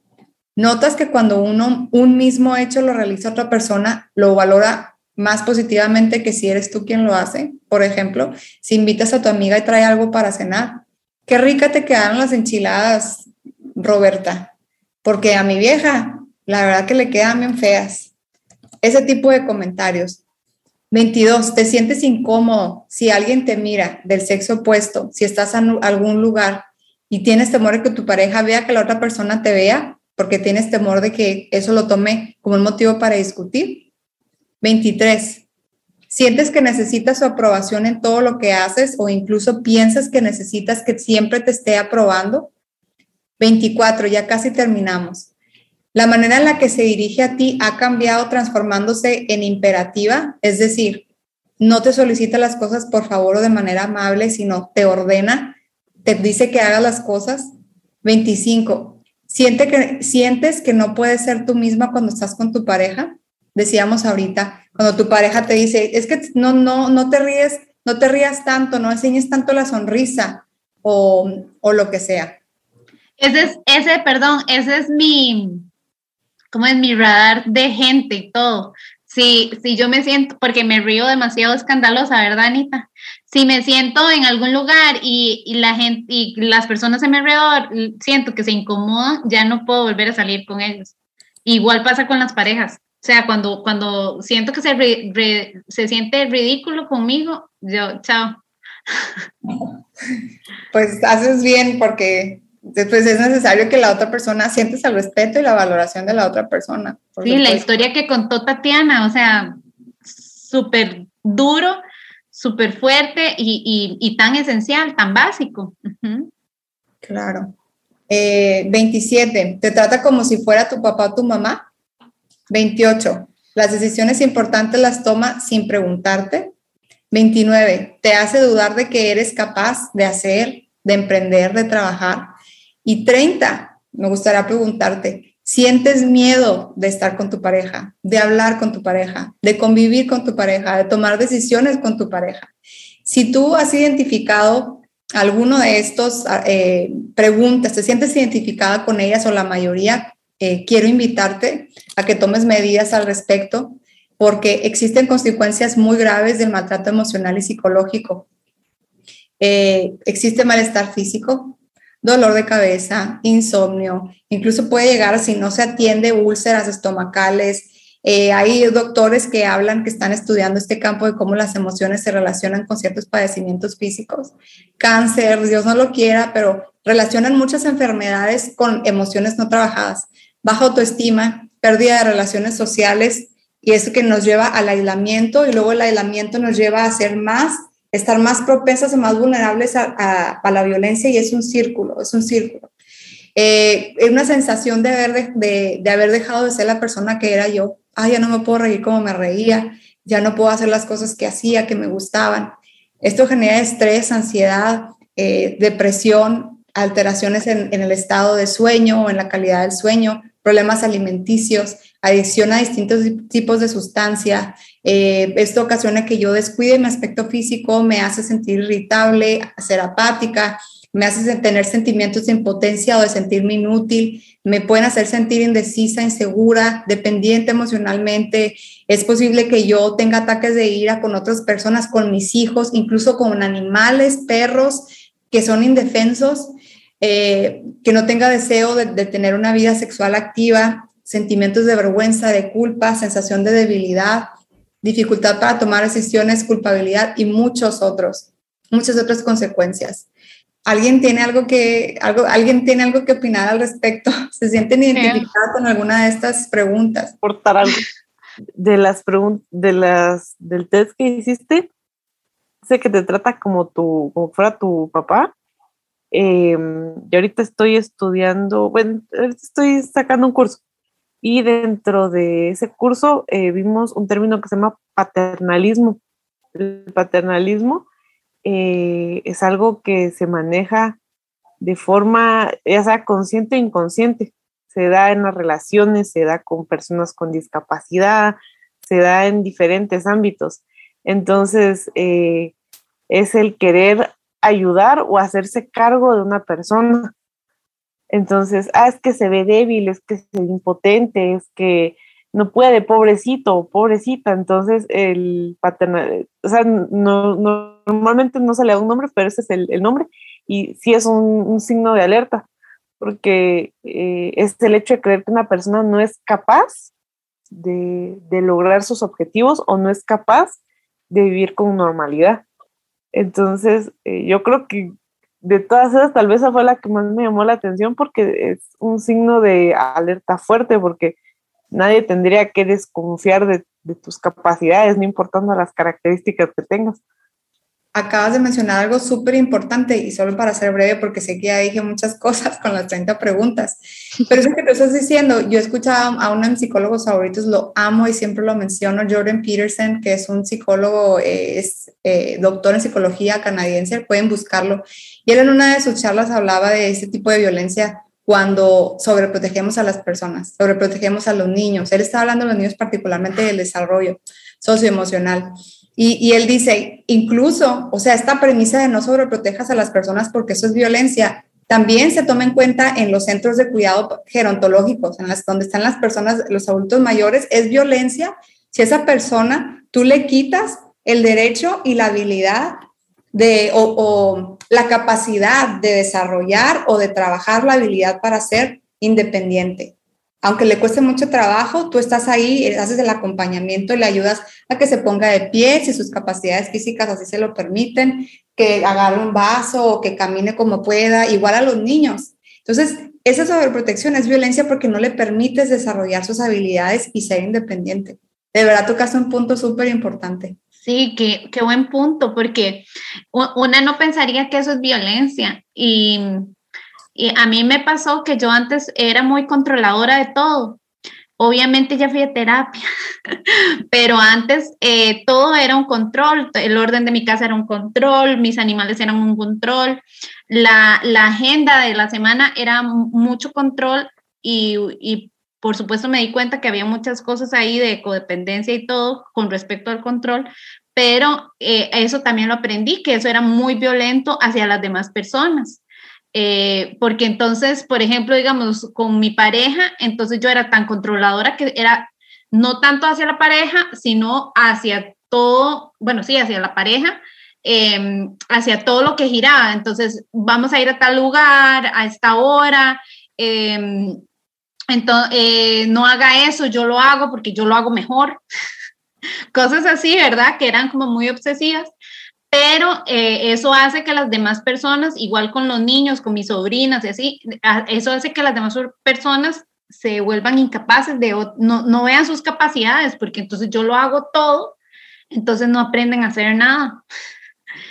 Oye, y esta, esa sobreprotección cuenta como machismo, en mi, o sea, si lo vemos como a esta parte de esta creencia muy cristiana de el hombre tiene que cuidar de la mujer, en todo, o sea, que buscamos, nos cuidamos mutuamente, ¿no? Pero la mujer cristiana tiende a buscar un hombre que la cuide, ¿no? Y decimos, estoy buscando alguien que me cuide. La cosa es que es una sobreprotección también, o sea, llega un momento en el que tú no te, o sea, das como esa, esa responsabilidad al hombre de que sea el que provea, de que sea el que el, como la, la figura espiritual de la casa, en el sentido de, porque también está esta idea de el hombre tiene que ser la cabeza del hogar espiritual, el sacerdote, ¿verdad? El sacerdote, del hogar. Y, y, tú descuidas tu espiritualidad y tú le das a él esa responsabilidad que es tan personal y tan individual en tu relación con Dios y en tu crecimiento que es tan personal. Entonces, yo caí al 20 justo hoy, estaba, porque estaba escuchando una TED Talk de una feminista y hablaba como toda, este, toda esta, cómo a veces el feminismo cae en esto de pedir tanta ayuda a la mujer, que no nos estamos dando cuenta que se vuelve ahora machismo porque le estás dando, estás diciendo yo no puedo, necesito que él me provea todo esto a mí, que el hombre me, o sea, sigo poniéndome en esta, en esta posición de de no de igualdad, ¿sí me explico? O sea, cuando que va a este extremo de decir, necesitamos todo, todo, todo, todo esto. Y, y, yo, o sea, en el pensamiento cristiano, yo lo veo en esto, ¿no? De cómo a veces caemos en negligencia de, de entregarle toda esta responsabilidad al hombre y, nos, y, no, y no hacernos responsables nosotras también. Y si lo ponemos también en ya como en el ámbito eclesiástico, también ah, como pastor, como mujer pastor y, seguro, ah, Tatiana, te, a lo mejor te, te sientes identificada conmigo. Eh, esta parte de que es una de esta crítica de, de, de las pastoras, ¿no? Que exista la mujer, la mujer pastor. Eh, porque tienes que estar en el hogar, ¿no? O sea, porque tu principal ministerio es tus hijos y tu familia y los vas a descuidar por estar pastoreando.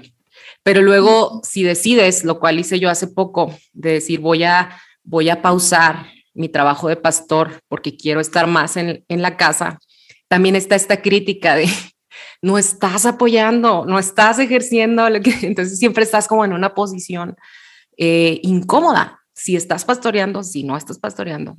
Entonces, esta parte también de decir, esta es responsabilidad de él, del hombre, ejercer todos los ministerios de la iglesia.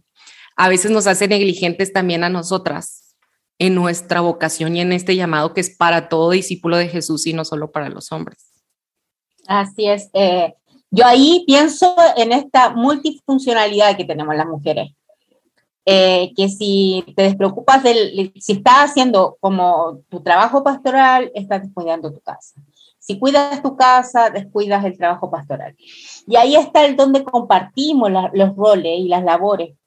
Eh, porque siento que, que, si fuera compartido, eh, tanto en el hogar como el pastorado, estaríamos súper bien. pero esto no se da normalmente. Eh, yo no tengo esposo ni tengo pastor, eh, aunque muchas veces me preguntan si tengo pastor. Eh, y claro, me he dado cuenta en eso en, en, las mujeres, en las pastoras, que son muy culposas. está esto de la culpa y que como mujeres siempre tendemos a culparnos de todo y a, y a llevar las mochilas y cargar y cargar y cargar. Y creo que eso lo tenemos que soltar. Tenemos que soltar ese, eso de que somos responsables de todo. Como decía Eli, controladora. Todo, pues yo creo que todas las mujeres tenemos algo de eso, de que, de que creemos que todo pasa por nuestras manos porque así nos enseñaron. Nos enseñaron que todo era nuestra responsabilidad y no es así. Eh, somos corresponsables en el fondo. Sí, que tenemos que ser las que organizan, tenemos que ser las impecables, tenemos que ser las que damos ejemplo porque vamos a tener hijos y no sé qué, y entonces los hijos también necesitan ver ese ejemplo. Y si somos hermanas mayores y si somos hijas de pastores, que ahí está, entonces también tenemos que dar el ejemplo. Y, ahí, ahí se viene el, el, el montón de, de, de, ladrillos en la mochila. Sí, yo actualmente estoy pasando por un por un proceso ahí de, de, de, dejar la culpa, porque me siento culpable de todo con mi maternidad. Entonces, eh, cuando las oigo, ¿verdad? Eh, eh, eso que Sin, Sin hablaba de, de que ella decidió estar en la casa. Y entonces, a mí me pasa, ¿verdad? Yo o decido trabajar, bueno, si no trabajo, no tengo comida y me siento mal porque no estoy con mi hijo y entonces lo tengo que mandar a la guardería. Esas cosas que siempre hay una culpa, pero eso no le pasa a los hombres, porque los hombres no tienen que elegir, ellos solamente son. O sea, ellos no tienen que elegir eh, eh, paternar, ¿verdad? Ellos no tienen que elegir estar en la casa o no tienen que elegir muchas cosas, no cocinar. Yo me siento, yo a veces llego tan cansada, chicas, que yo no quiero cocinar. Yo la mañana le compro un pollo frito a mi hijo porque estoy muy cansada y después me siento culpable. O sea, siempre es un tema. Yo no le estoy dando comida sana, ¿verdad? Entonces, pero sí, eso es algo que nosotras debemos de cambiar. Mi terapeuta me enseñó a decirme algo a mí misma cuando la culpa llegaba y era que era esta frase, me perdono por no saber hacerlo diferente punto. Esa frase me ha cambiado a mí mm. mucho, el, estarme culpando por todo conforme lo dices, porque sí es cierto, o sea, desafortunadamente las mujeres somos muy aprensivas con muchas cosas y siempre andamos cargando todo, todo lo echamos al morral y cuando menos pensamos ya traemos el morral más pesado que qué. Y se vale, yo creo que en este tema también de, de la violencia, eh, llega un punto en el que te ves al espejo y dices, ¿por qué permití esto? ¿Por qué es que, que, dejé pasar esto? ¿Por qué no vi las alertas rojas? ¿Por qué, ¿Por qué dejé que llegara tan lejos? ¿Por qué es que si yo sabía, si yo lo intuí, yo lo vi, yo lo sentí, ¿por qué es que no lo hice? Creo que es importante decirte, me perdono por no haberlo sabido hacer diferente. Mm. Es que es un discurso bastante joven, es un discurso bastante joven, el, feminismo y la igualdad de género y todo esto, ah, o sea, no tiene, que tiene eh, de los 50 para acá es cuando empezó como a crecer, ¿no? Entonces es bastante joven, es bastante joven, o sea, por, por ah, siglos fue diferente. Entonces siento yo que estamos en este todavía estamos en esta lucha de, lograr ese cambio, de lograr hacerlo de una manera más natural, comportarnos con igualdad y tener ah, y, poder meter como estos, estos ideales y estos principios y, este, y quitar esta, esta división eh, a, cada vez más, más lugares, a nuestras familias, a nuestras iglesias. De verdad que no estamos, nos falta, nos falta muchísimo a la iglesia, nos falta muchísimo en cuestión de proteger a la mujer de la violencia. No estamos preparados. Justo hablaba yo con una amiga ayer que es pastor también y, ella trabajó en el Instituto de la Mujer aquí en Chihuahua, entonces conoce muchas instituciones, pero me decía, lo que me sorprende es que no haya una institución cristiana que proteja a la mujer, no hay una asociación cristiana, no hay un programa de capacitación para los pastores, aquí en Chihuahua no hay nada de eso creado por, por cristianos. Y wow, o sea, yo me quedé sorprendida y dije, tenemos mucho caminar por delante y y sí, la realidad es que este discurso es joven. Estos cambios tienen poco. Si, lo, si vemos la historia, eh, tienen poco. Entonces, en ese sentido, también a mí me hace como tener esperanza cuando, cuando me siento un poco fatalista en cuanto a cómo van las cosas. Me da una esperanza decir, es muy joven en realidad de la historia. El trayecto que lleva es joven y estamos avanzando y tenemos que seguir empujando eh, con paciencia también de que es un pensamiento que lo traemos tan arraigado, es una forma de vivir y de, relacionarnos con entre, entre esos, como sociedad, entre hombres, entre mujeres, que, que ha pasado por tantas generaciones y a todavía nuestras mamás les tocó soportar mucho y todavía nuestras mamás no entienden las decisiones que tomamos nosotras en cuanto a divorciarse por esto, eh, terminar con la pareja por esto y les parece a lo mejor demasiado parecemos demasiado exigentes también, pero es porque es joven el discurso y, tenemos que seguir empujándolo para que las siguientes generaciones, nuestras hijas, nuestros hijos, no, no sigan este patrón. Sí, muy bien. Ayer Anita y a mí nos, nos invitaron a un podcast y entre las preguntas estaba que por qué las mujeres, siendo teólogas, conocedoras de tantos temas, terminamos hablando de feminismo. Y yo le decía a, a Amner que es porque esta es nuestra agenda. O sea, esta es nuestra agenda. A, mí la agenda ya no me preocupa la resurrección, ni la tema, o sea, no me preocupa absolutamente nada de eso. O sea, que si Jesús, que si Pablo, que si él era gay, que a mí, vean, me tiene sin cuidado eso. Yo necesito saber que el reino de Dios está aquí en la tierra y yo he sido llamada para eso y para eso está el feminismo y para eso yo creo en la igualdad. Esa es mi agenda. Y me dice, es que siempre las invitamos para los mismos temas y no sé qué. yo, claro, porque mientras ustedes están aquí, y no tienen agenda, porque ustedes pueden hablar de cualquier cosa, a mí me interesa que usted sepa que usted y yo somos iguales. Y, y por eso es que es, una, es algo muy nuevo, sí, es algo muy nuevo. Pero este, de, para eso estamos acá, incomodísimas. Bueno, incomodísimas porque no nos parece entonces, porque es importante hablar de todo esto desde, los, lo, desde las iglesias, desde las comunidades eclesiales porque nosotras sabemos lo importante, la fuerza que tiene contar nuestras historias. ¿Verdad? Eh, Eso es lo, que pasa. En, la, mi trabajo con mujeres este tiempo, con mujeres de fe, eh, ha sido principalmente en trabajar eh, su autoestima, porque realmente a nosotras nos enseñaron a no amarnos, mm. y es nuestro principal mandamiento. Mm. nos enseñaron a andar tapadas para no provocar al hermano. No es el hermano el que te mira mal, sino que eres tú la provocadora, eres la Eva. la piedra de tropiezo. Así es. Entonces, eh, eh, claro, hay que empezar por ahí, enseñarnos, enseñarles a las mujeres cristianas que nos tenemos que amar. Somos creación de Dios igual que el hombre. Entonces, amar hasta nuestro cuerpo.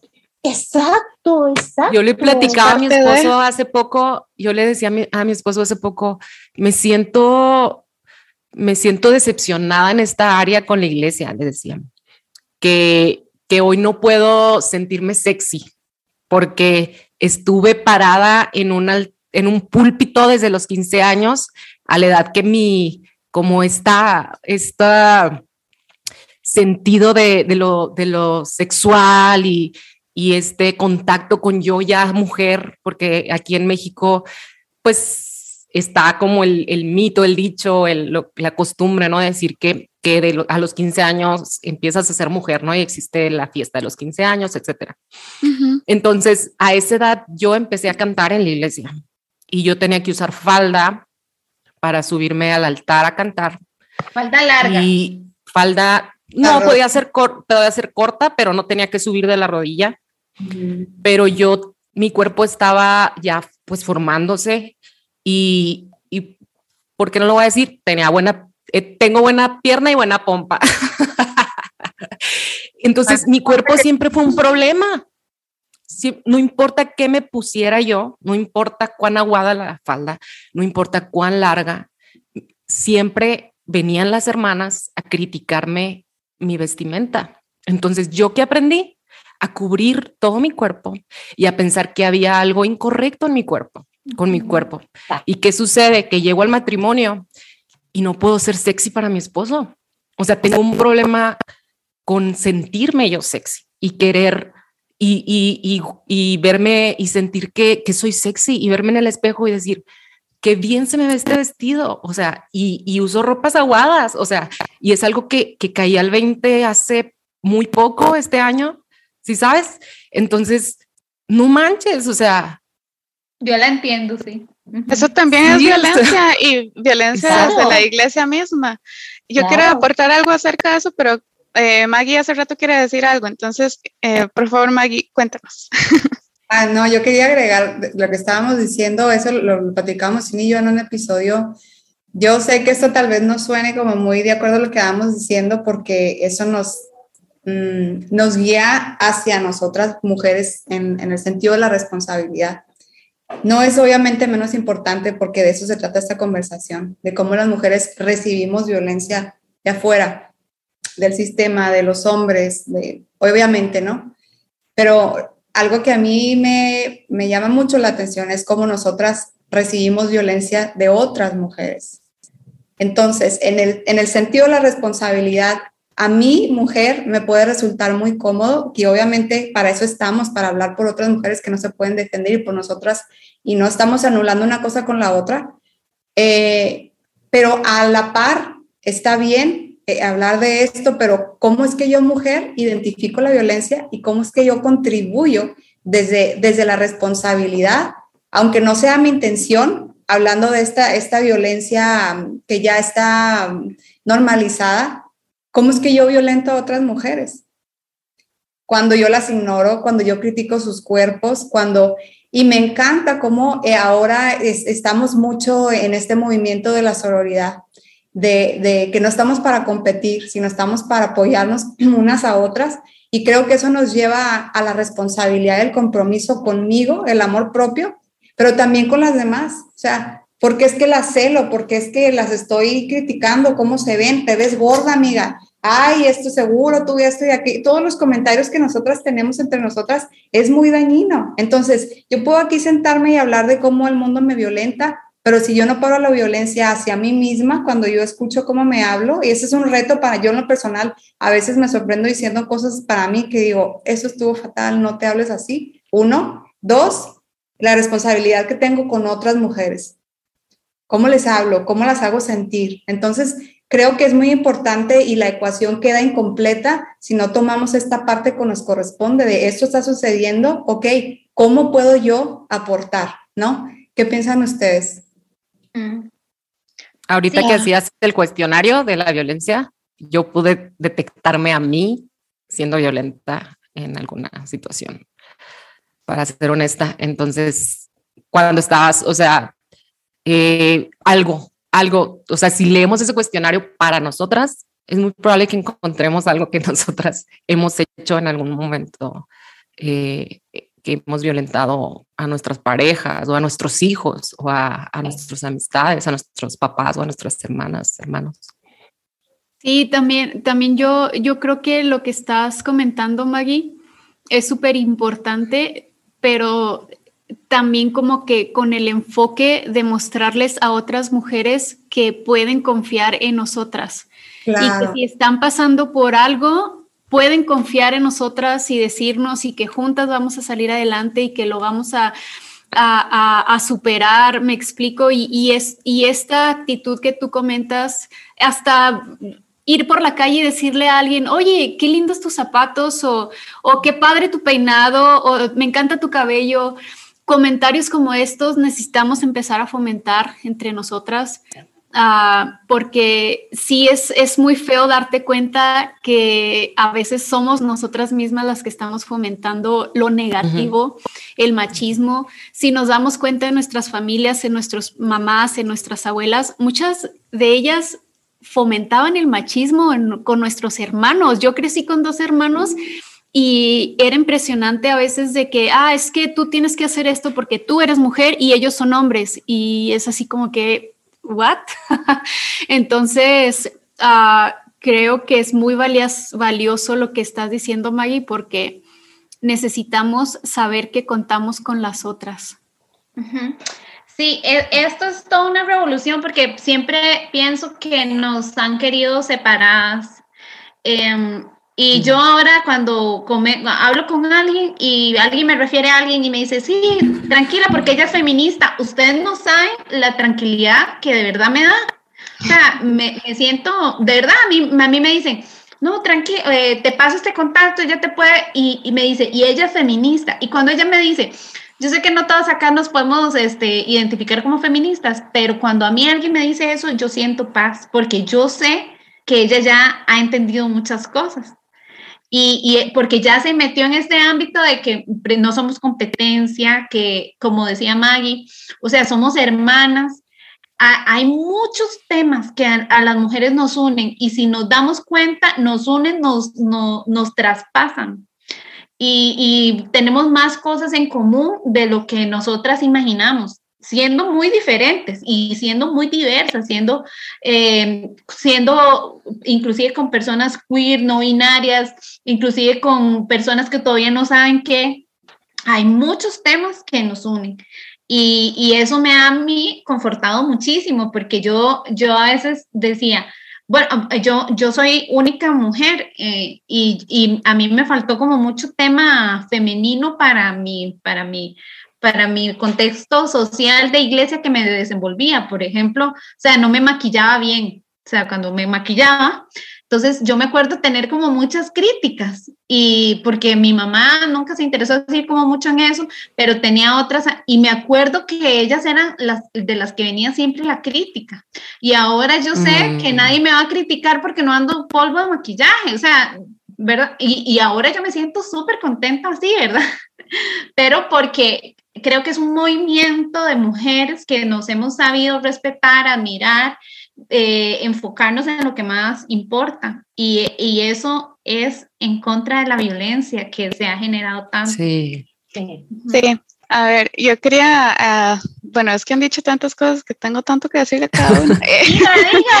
a ver, a ver, primero que nada, eh, yo siento que esto que hemos estado hablando y tanto nuestras experiencias a lo secular que le, suelen, llamar, ¿verdad?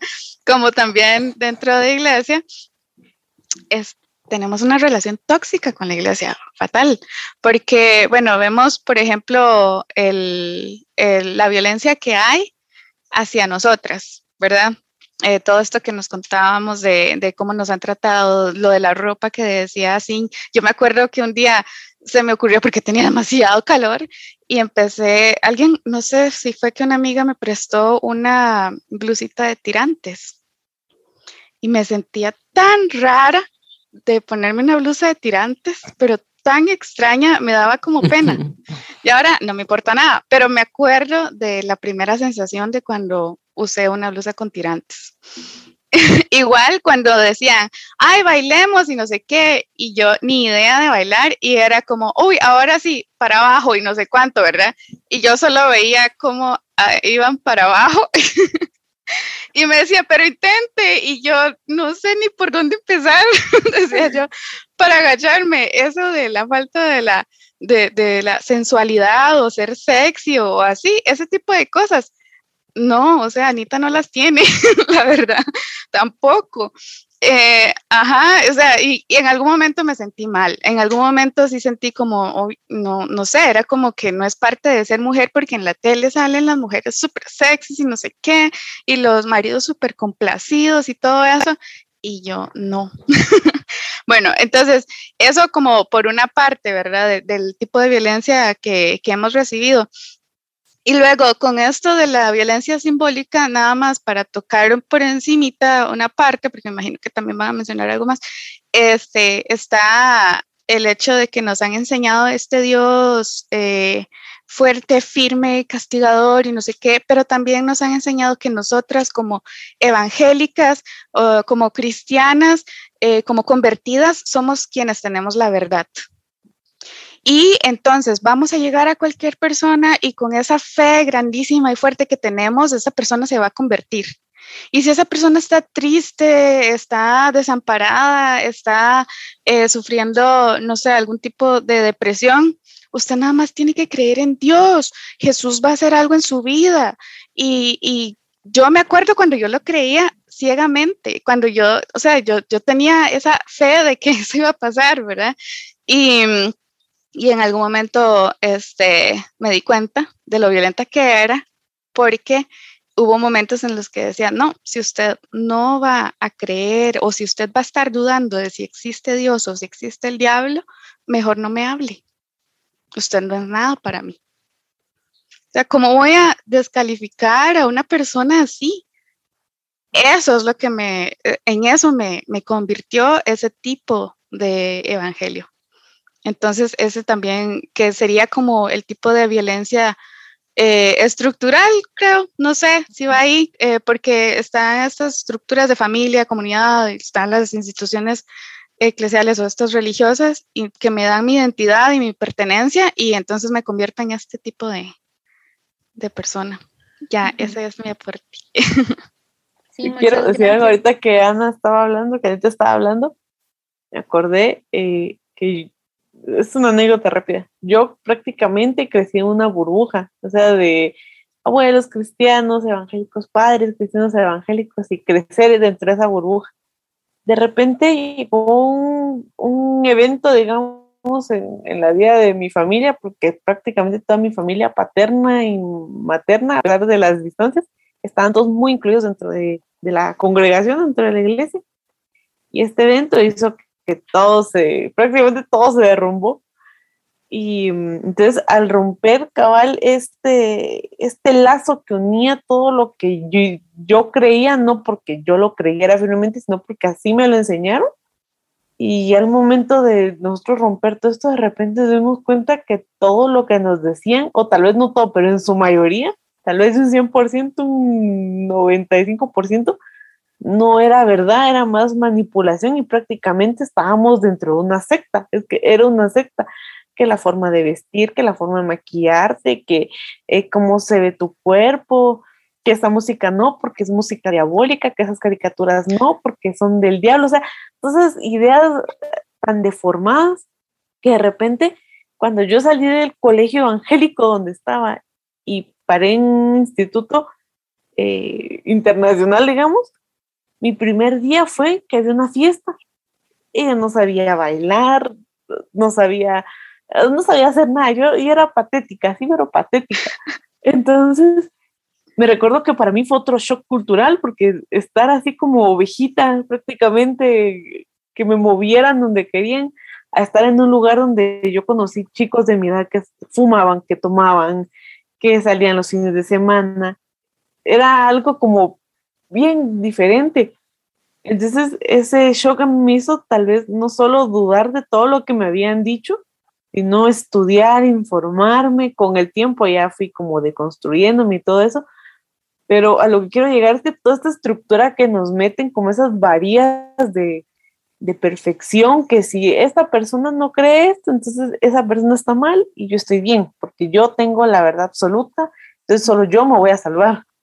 O sea, esas ideas que después, ya ahorita con el tiempo vengo y digo, son tóxicas, son ideas demasiado tóxicas y demasiado peligrosas porque crean culpabilidad en las personas. O sea, es que pequé esto, puede, puede ser que no sea un pecado, pero le hicieron creer que era un pecado, entonces se siente mal casi que el resto de su vida por algo que tal vez no es ni significante o no es algo que de verdad vaya a influir en su vida, pero son cosas tan tóxicas de verdad. Y es que ah, desafortunadamente eh, el, el estándar o, bueno, no más bien la estructura del rol eh, femenino y, masculino, hombre, varón, en cualquier sociedad y cultura tiene mucha influencia religiosa.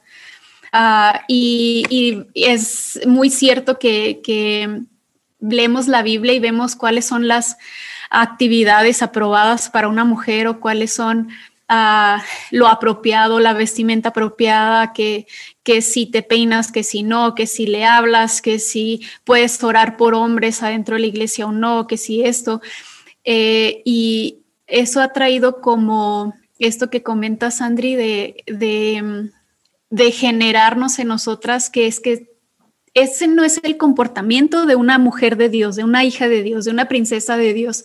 Y nos llenamos de esas cosas en la cabeza que, de repente no las creímos y, nuestra lógica y nuestro pensamiento analítico nos está diciendo otra cosa y no lo escuchamos.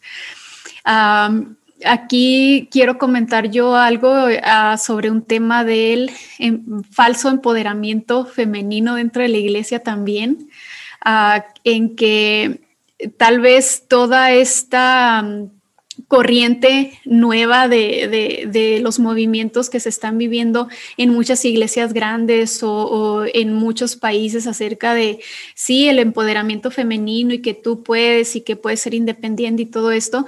A veces dentro de la iglesia no nos empapamos de forma correcta de la información y distorsionamos un poco lo que todo esto significa y terminamos eh, envolviendo a mujeres en conceptos que no son los correctos para seguir controlando tal vez o para seguir manipulando, para crear clones de la mujer perfecta, como decía Sandri ahorita. Eh, y, lo vemos tan común, algo que me da mucha risa, de hecho, los que, las que estamos en el grupo de podcasters cristianos, Ah, hace poco subieron una, una publicidad de unos conferencistas que iban a hacer eh, uno a, dar pláticas sobre sobre feminismo y empoderamiento femenino y sobre mujeres y los expositores eran puros hombres y yo así como que, ¿cómo es posible esto? O sea, eh, ¿cómo es que vienen y nos hablan de empoderamiento femenino y no nos dejan hablar, no nos dejan predicar, no nos dejan pararnos al frente? hace poco leí un libro, uh, sugerencia de, de una pastora, y sí se los voy a enseñar eh, la verdad, es este libro, se llama La verdad hace libre a las mujeres, es cristiano y habla acerca de este empoderamiento y sobre otros muchos temas, pero en primera me llama la atención que el que lo escribe es un hombre. En segunda, eh, todo lo que dice aquí es que sí, la mujer, tú puedes, puedes hacer lo que quieras y lo que tú desees y sí, tienes la capacidad, tienes ah, el poder, tienes la bendición de Dios y esto, pero hazlo en secreto.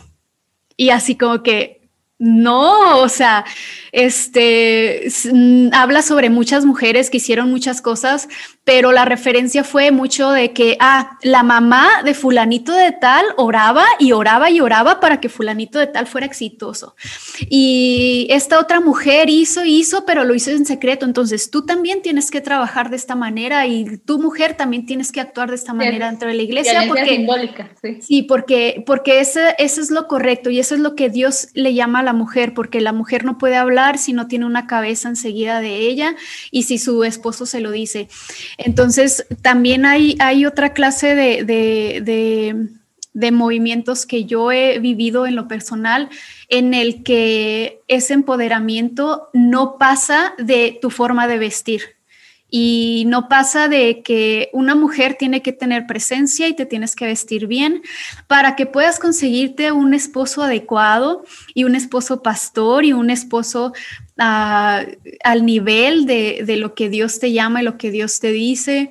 Ah, o, si te hablan acerca de que seas independiente económicamente y que trabajes y todo, pero que al final de cuentas tienes que buscar esposo y que tienes que buscar a, ese, esa imagen que Dios puso para la familia con nosotros. Eh, yo cabe mencionar que creo en Dios, que soy cristiana, que creo en Jesucristo, pero también sé que Él me dio a mí un pensamiento analítico y que Dios me exige usarlo, que Dios me exige ver qué es lo que Él está diciendo a través de su palabra. Y como decía Sina ahorita, es súper importante trabajar también en nuestra relación íntima con Dios, que no nos cuenten, este, que el día que vayas a la iglesia y te digan algo tú digas, a ver, espérate, yo he leído algo diferente o, o a mí Dios, mi, el Espíritu Santo, en mi oración, en mi relación con Él, Él me ha dicho algo diferente o me hace sentir algo diferente. Yo creo que, que es importante también que como mujeres desarrollemos realmente un estudio de la palabra, eh, buscar a Dios nosotras en lo personal, sin esperar que un hombre sea el que esté liderándonos en eso.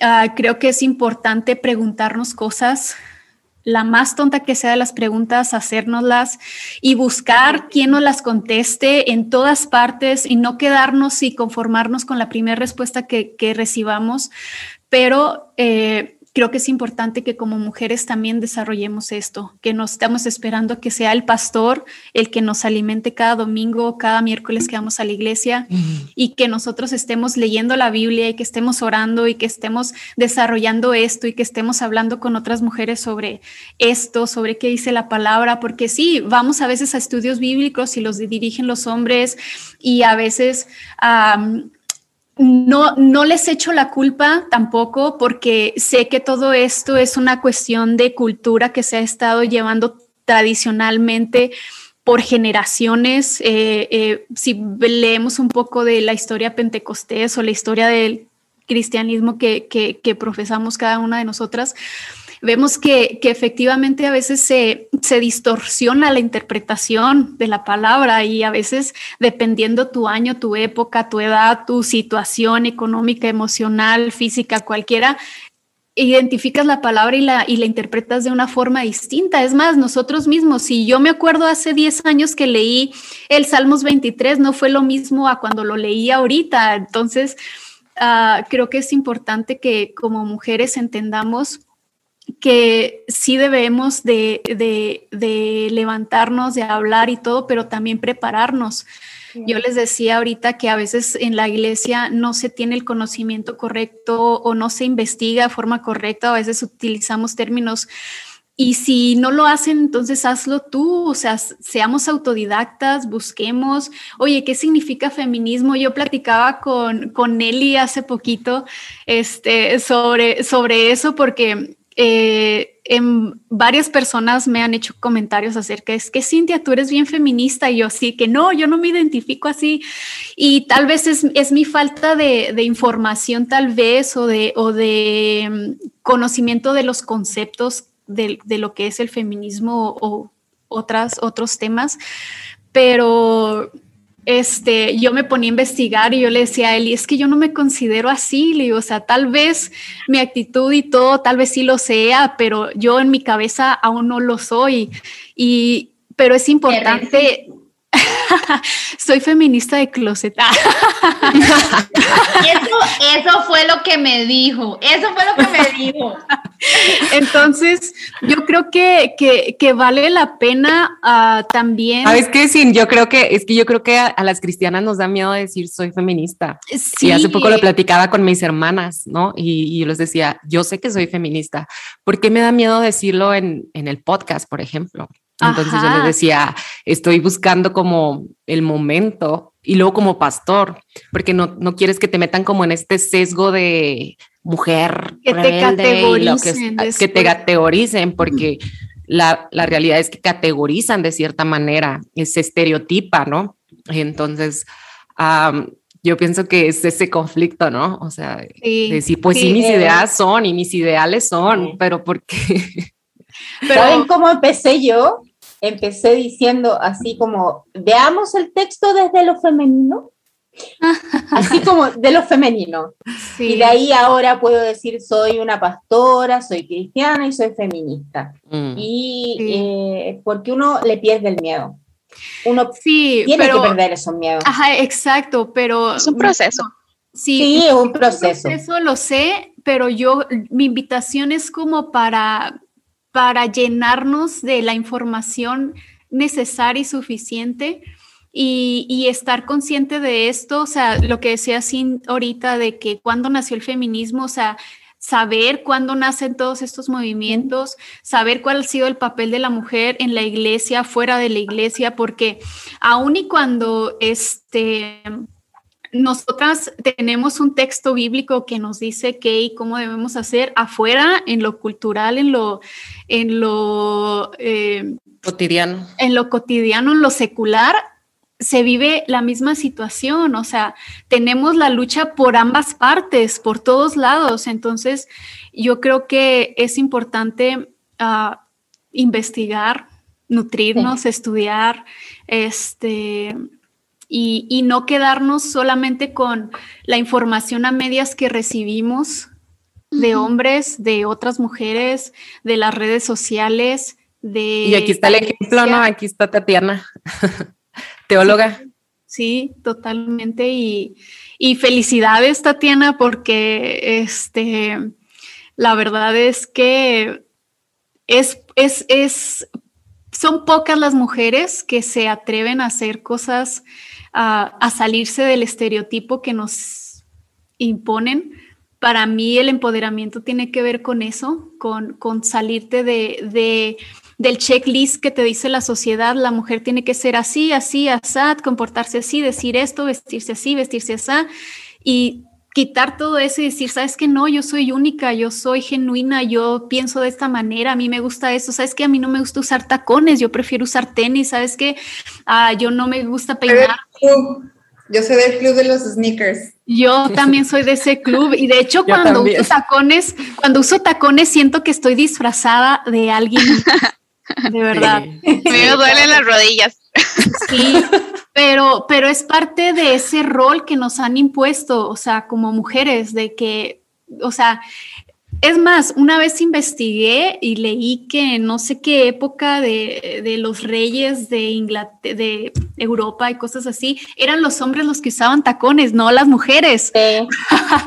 este, hay muchas cosas que se han distorsionado por las modas, o sea, antes el color rosa era un color característico de los hombres, no de las mujeres. Entonces, eh, también hay que entender que a veces también son modas que, nos, em, que nos imponen y que, y que esas modas terminan también segregándonos en ciertas ideas y cosas, uh, que si te cortas el cabello, que si no, que si te cortas el cabello eres, es porque eres lesbiana, uh, que si te, te, pintas mucho el cabello no estás segura de ti misma, uh, que si te maquillas, que si no te maquillas, como decía ahorita Eli, o sea, mujer capacítate, investiga. a veces pienso que, que la mujer ha estado también tan cómoda con esta parte de, que alguien más le provea sin tener que esforzarse, eh, que también esto ha fomentado esta, esta parte y este machismo y este sentido de pertenencia de los hombres hacia nosotras. Y, es momento también de, levantarnos, o sea, y saber que, que somos autosuficientes en todos los sentidos. Entonces, me gustaría agregar algo, sí. Dale, dale.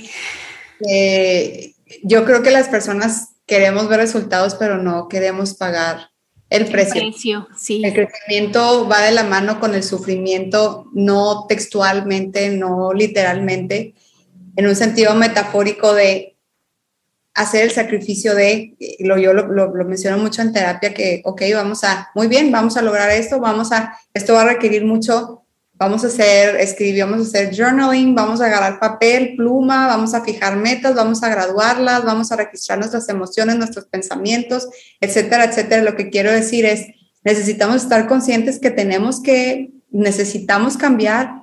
Es bueno crecer, pero que también necesitamos asociarnos que hay un precio que tenemos que pagar. Y esos son pasos concretos. Entonces a veces sí decimos, es que sí, las mujeres queremos cambiar, queremos crecer, ¿ok?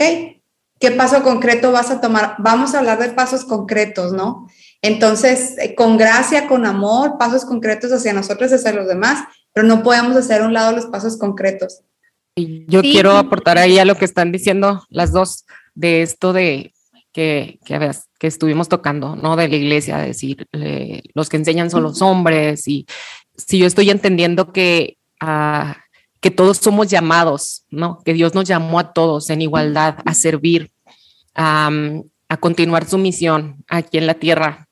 Entonces, yo no me voy a conformar con que un grupo de pastores diga que yo no puedo hacerlo. O sea, eso no me va a detener.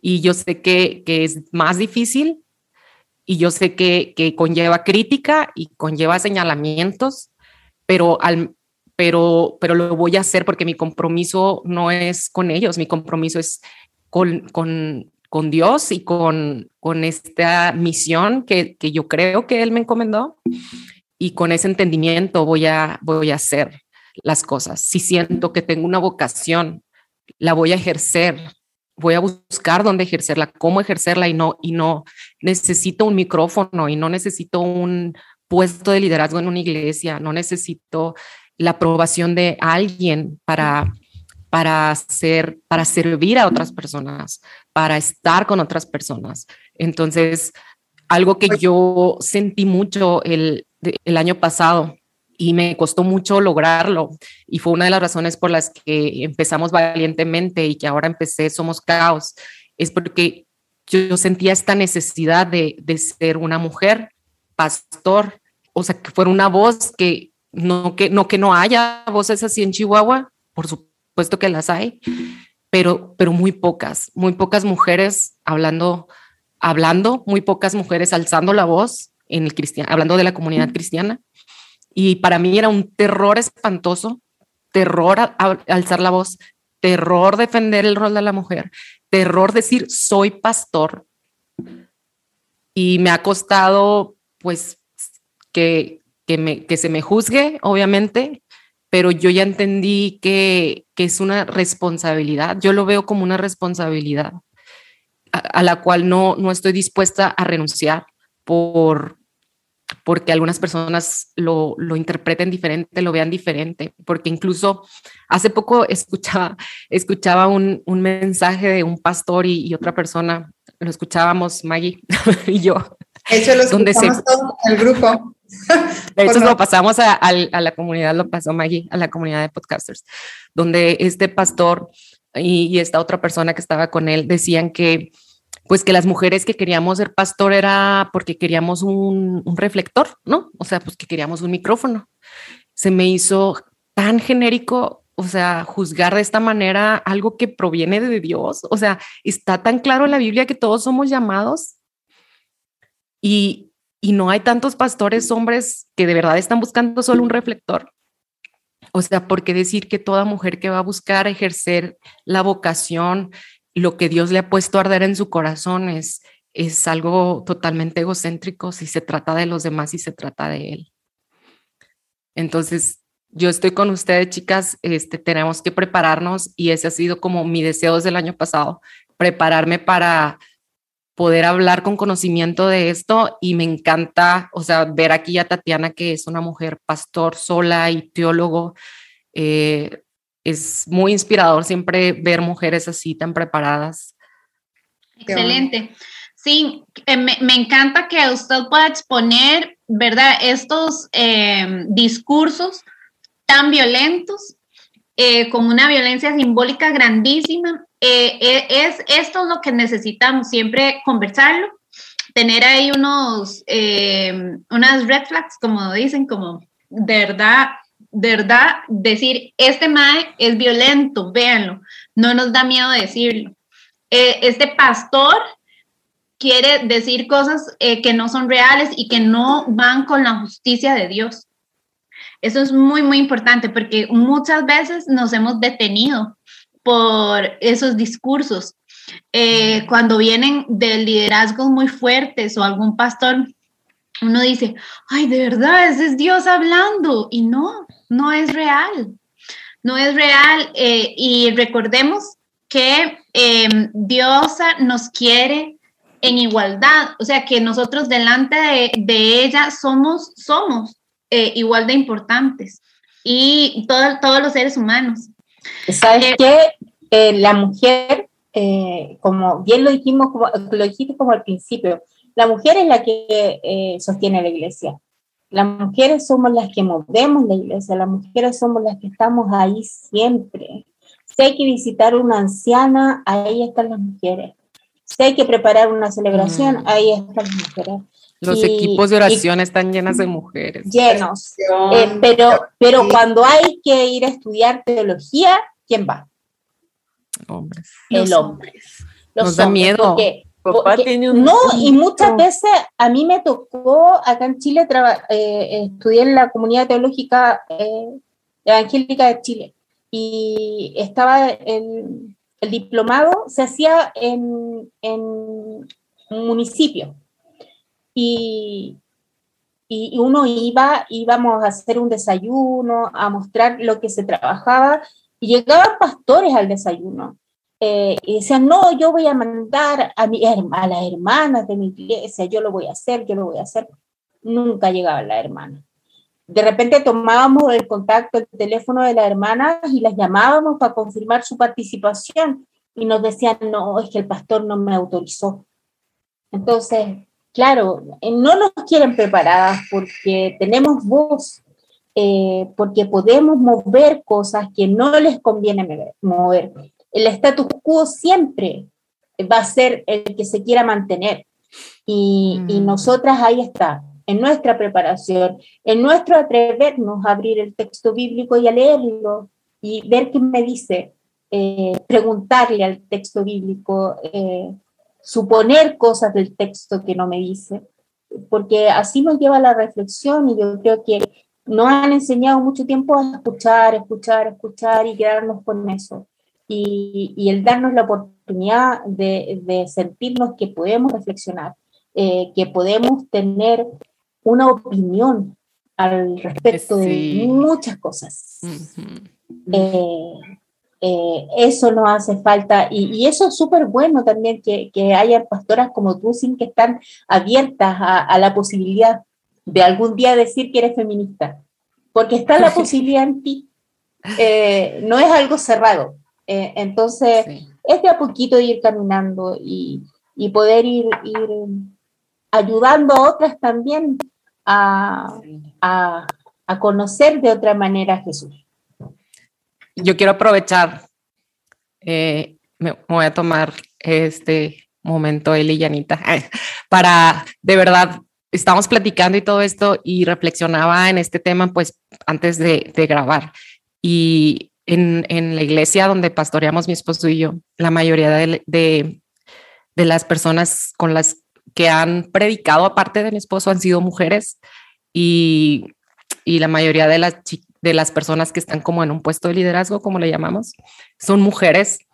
Y ah, en algún momento esto nos como que nos incomodaba a mí y a él, porque nos ponía en diferencia con otras iglesias, o sea, era como algo raro está con nosotros, algo raro nos pasa porque, porque la mayoría son mujeres, pero hoy en día lo vemos diferente y, y es algo que, que, me da muchísimo orgullo de, de, con, o sea, de, pues de esta iglesia y de mi esposo también, de, de que la mayoría, o sea, que se le dé ese espacio a la mujer de, de igualdad en el ministerio, en voz, de que la mujer aquí sabe, sabe que puede levantar la voz, sabe que, que, puede opinar.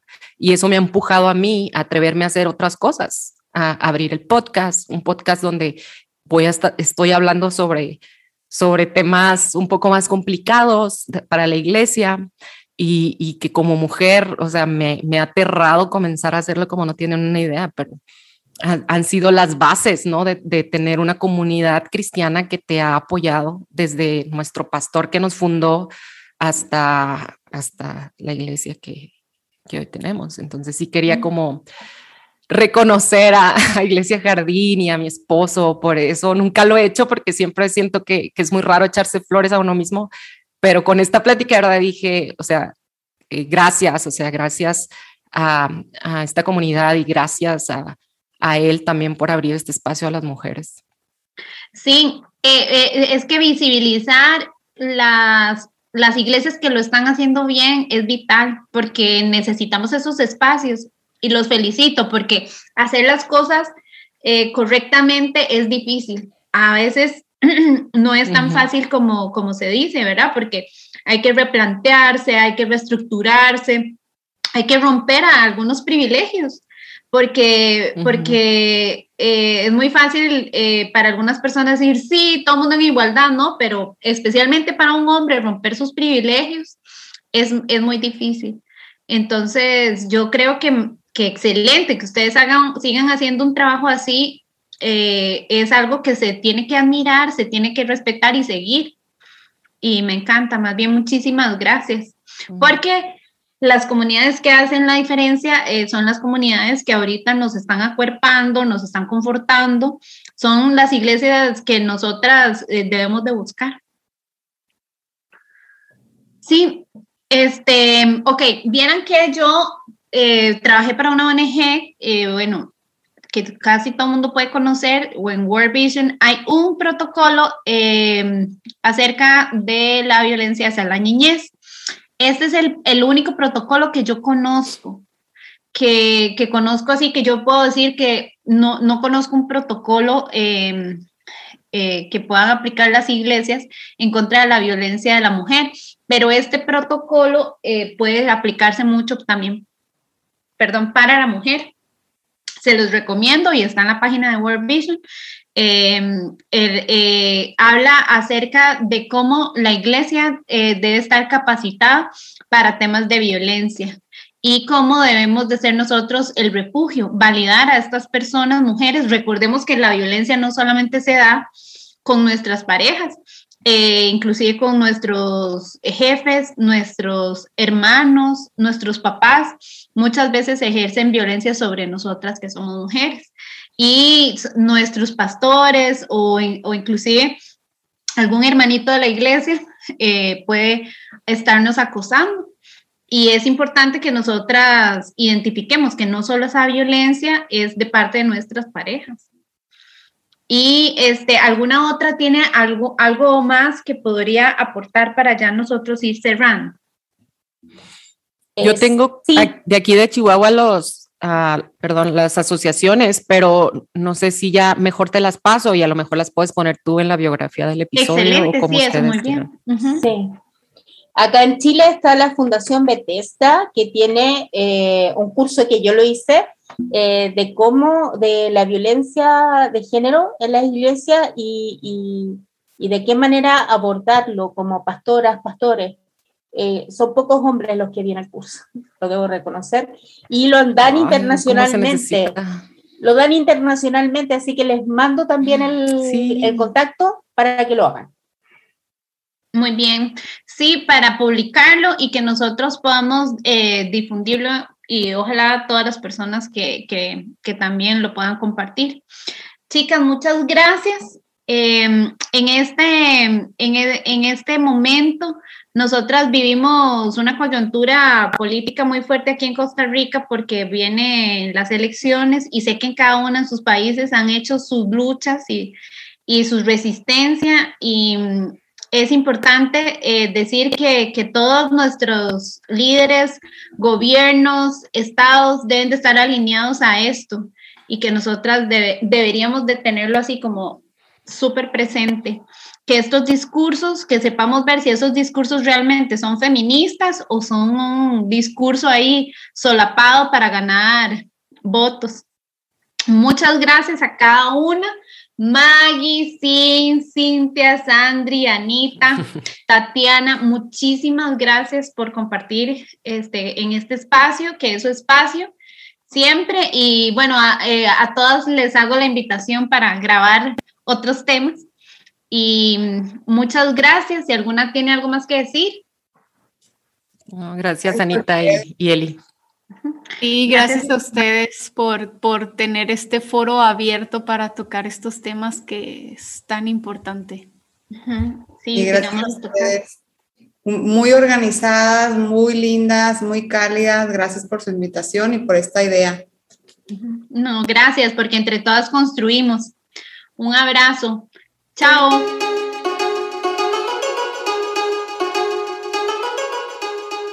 Las de Magdala somos mujeres creyentes que se ríen de los estereotipos.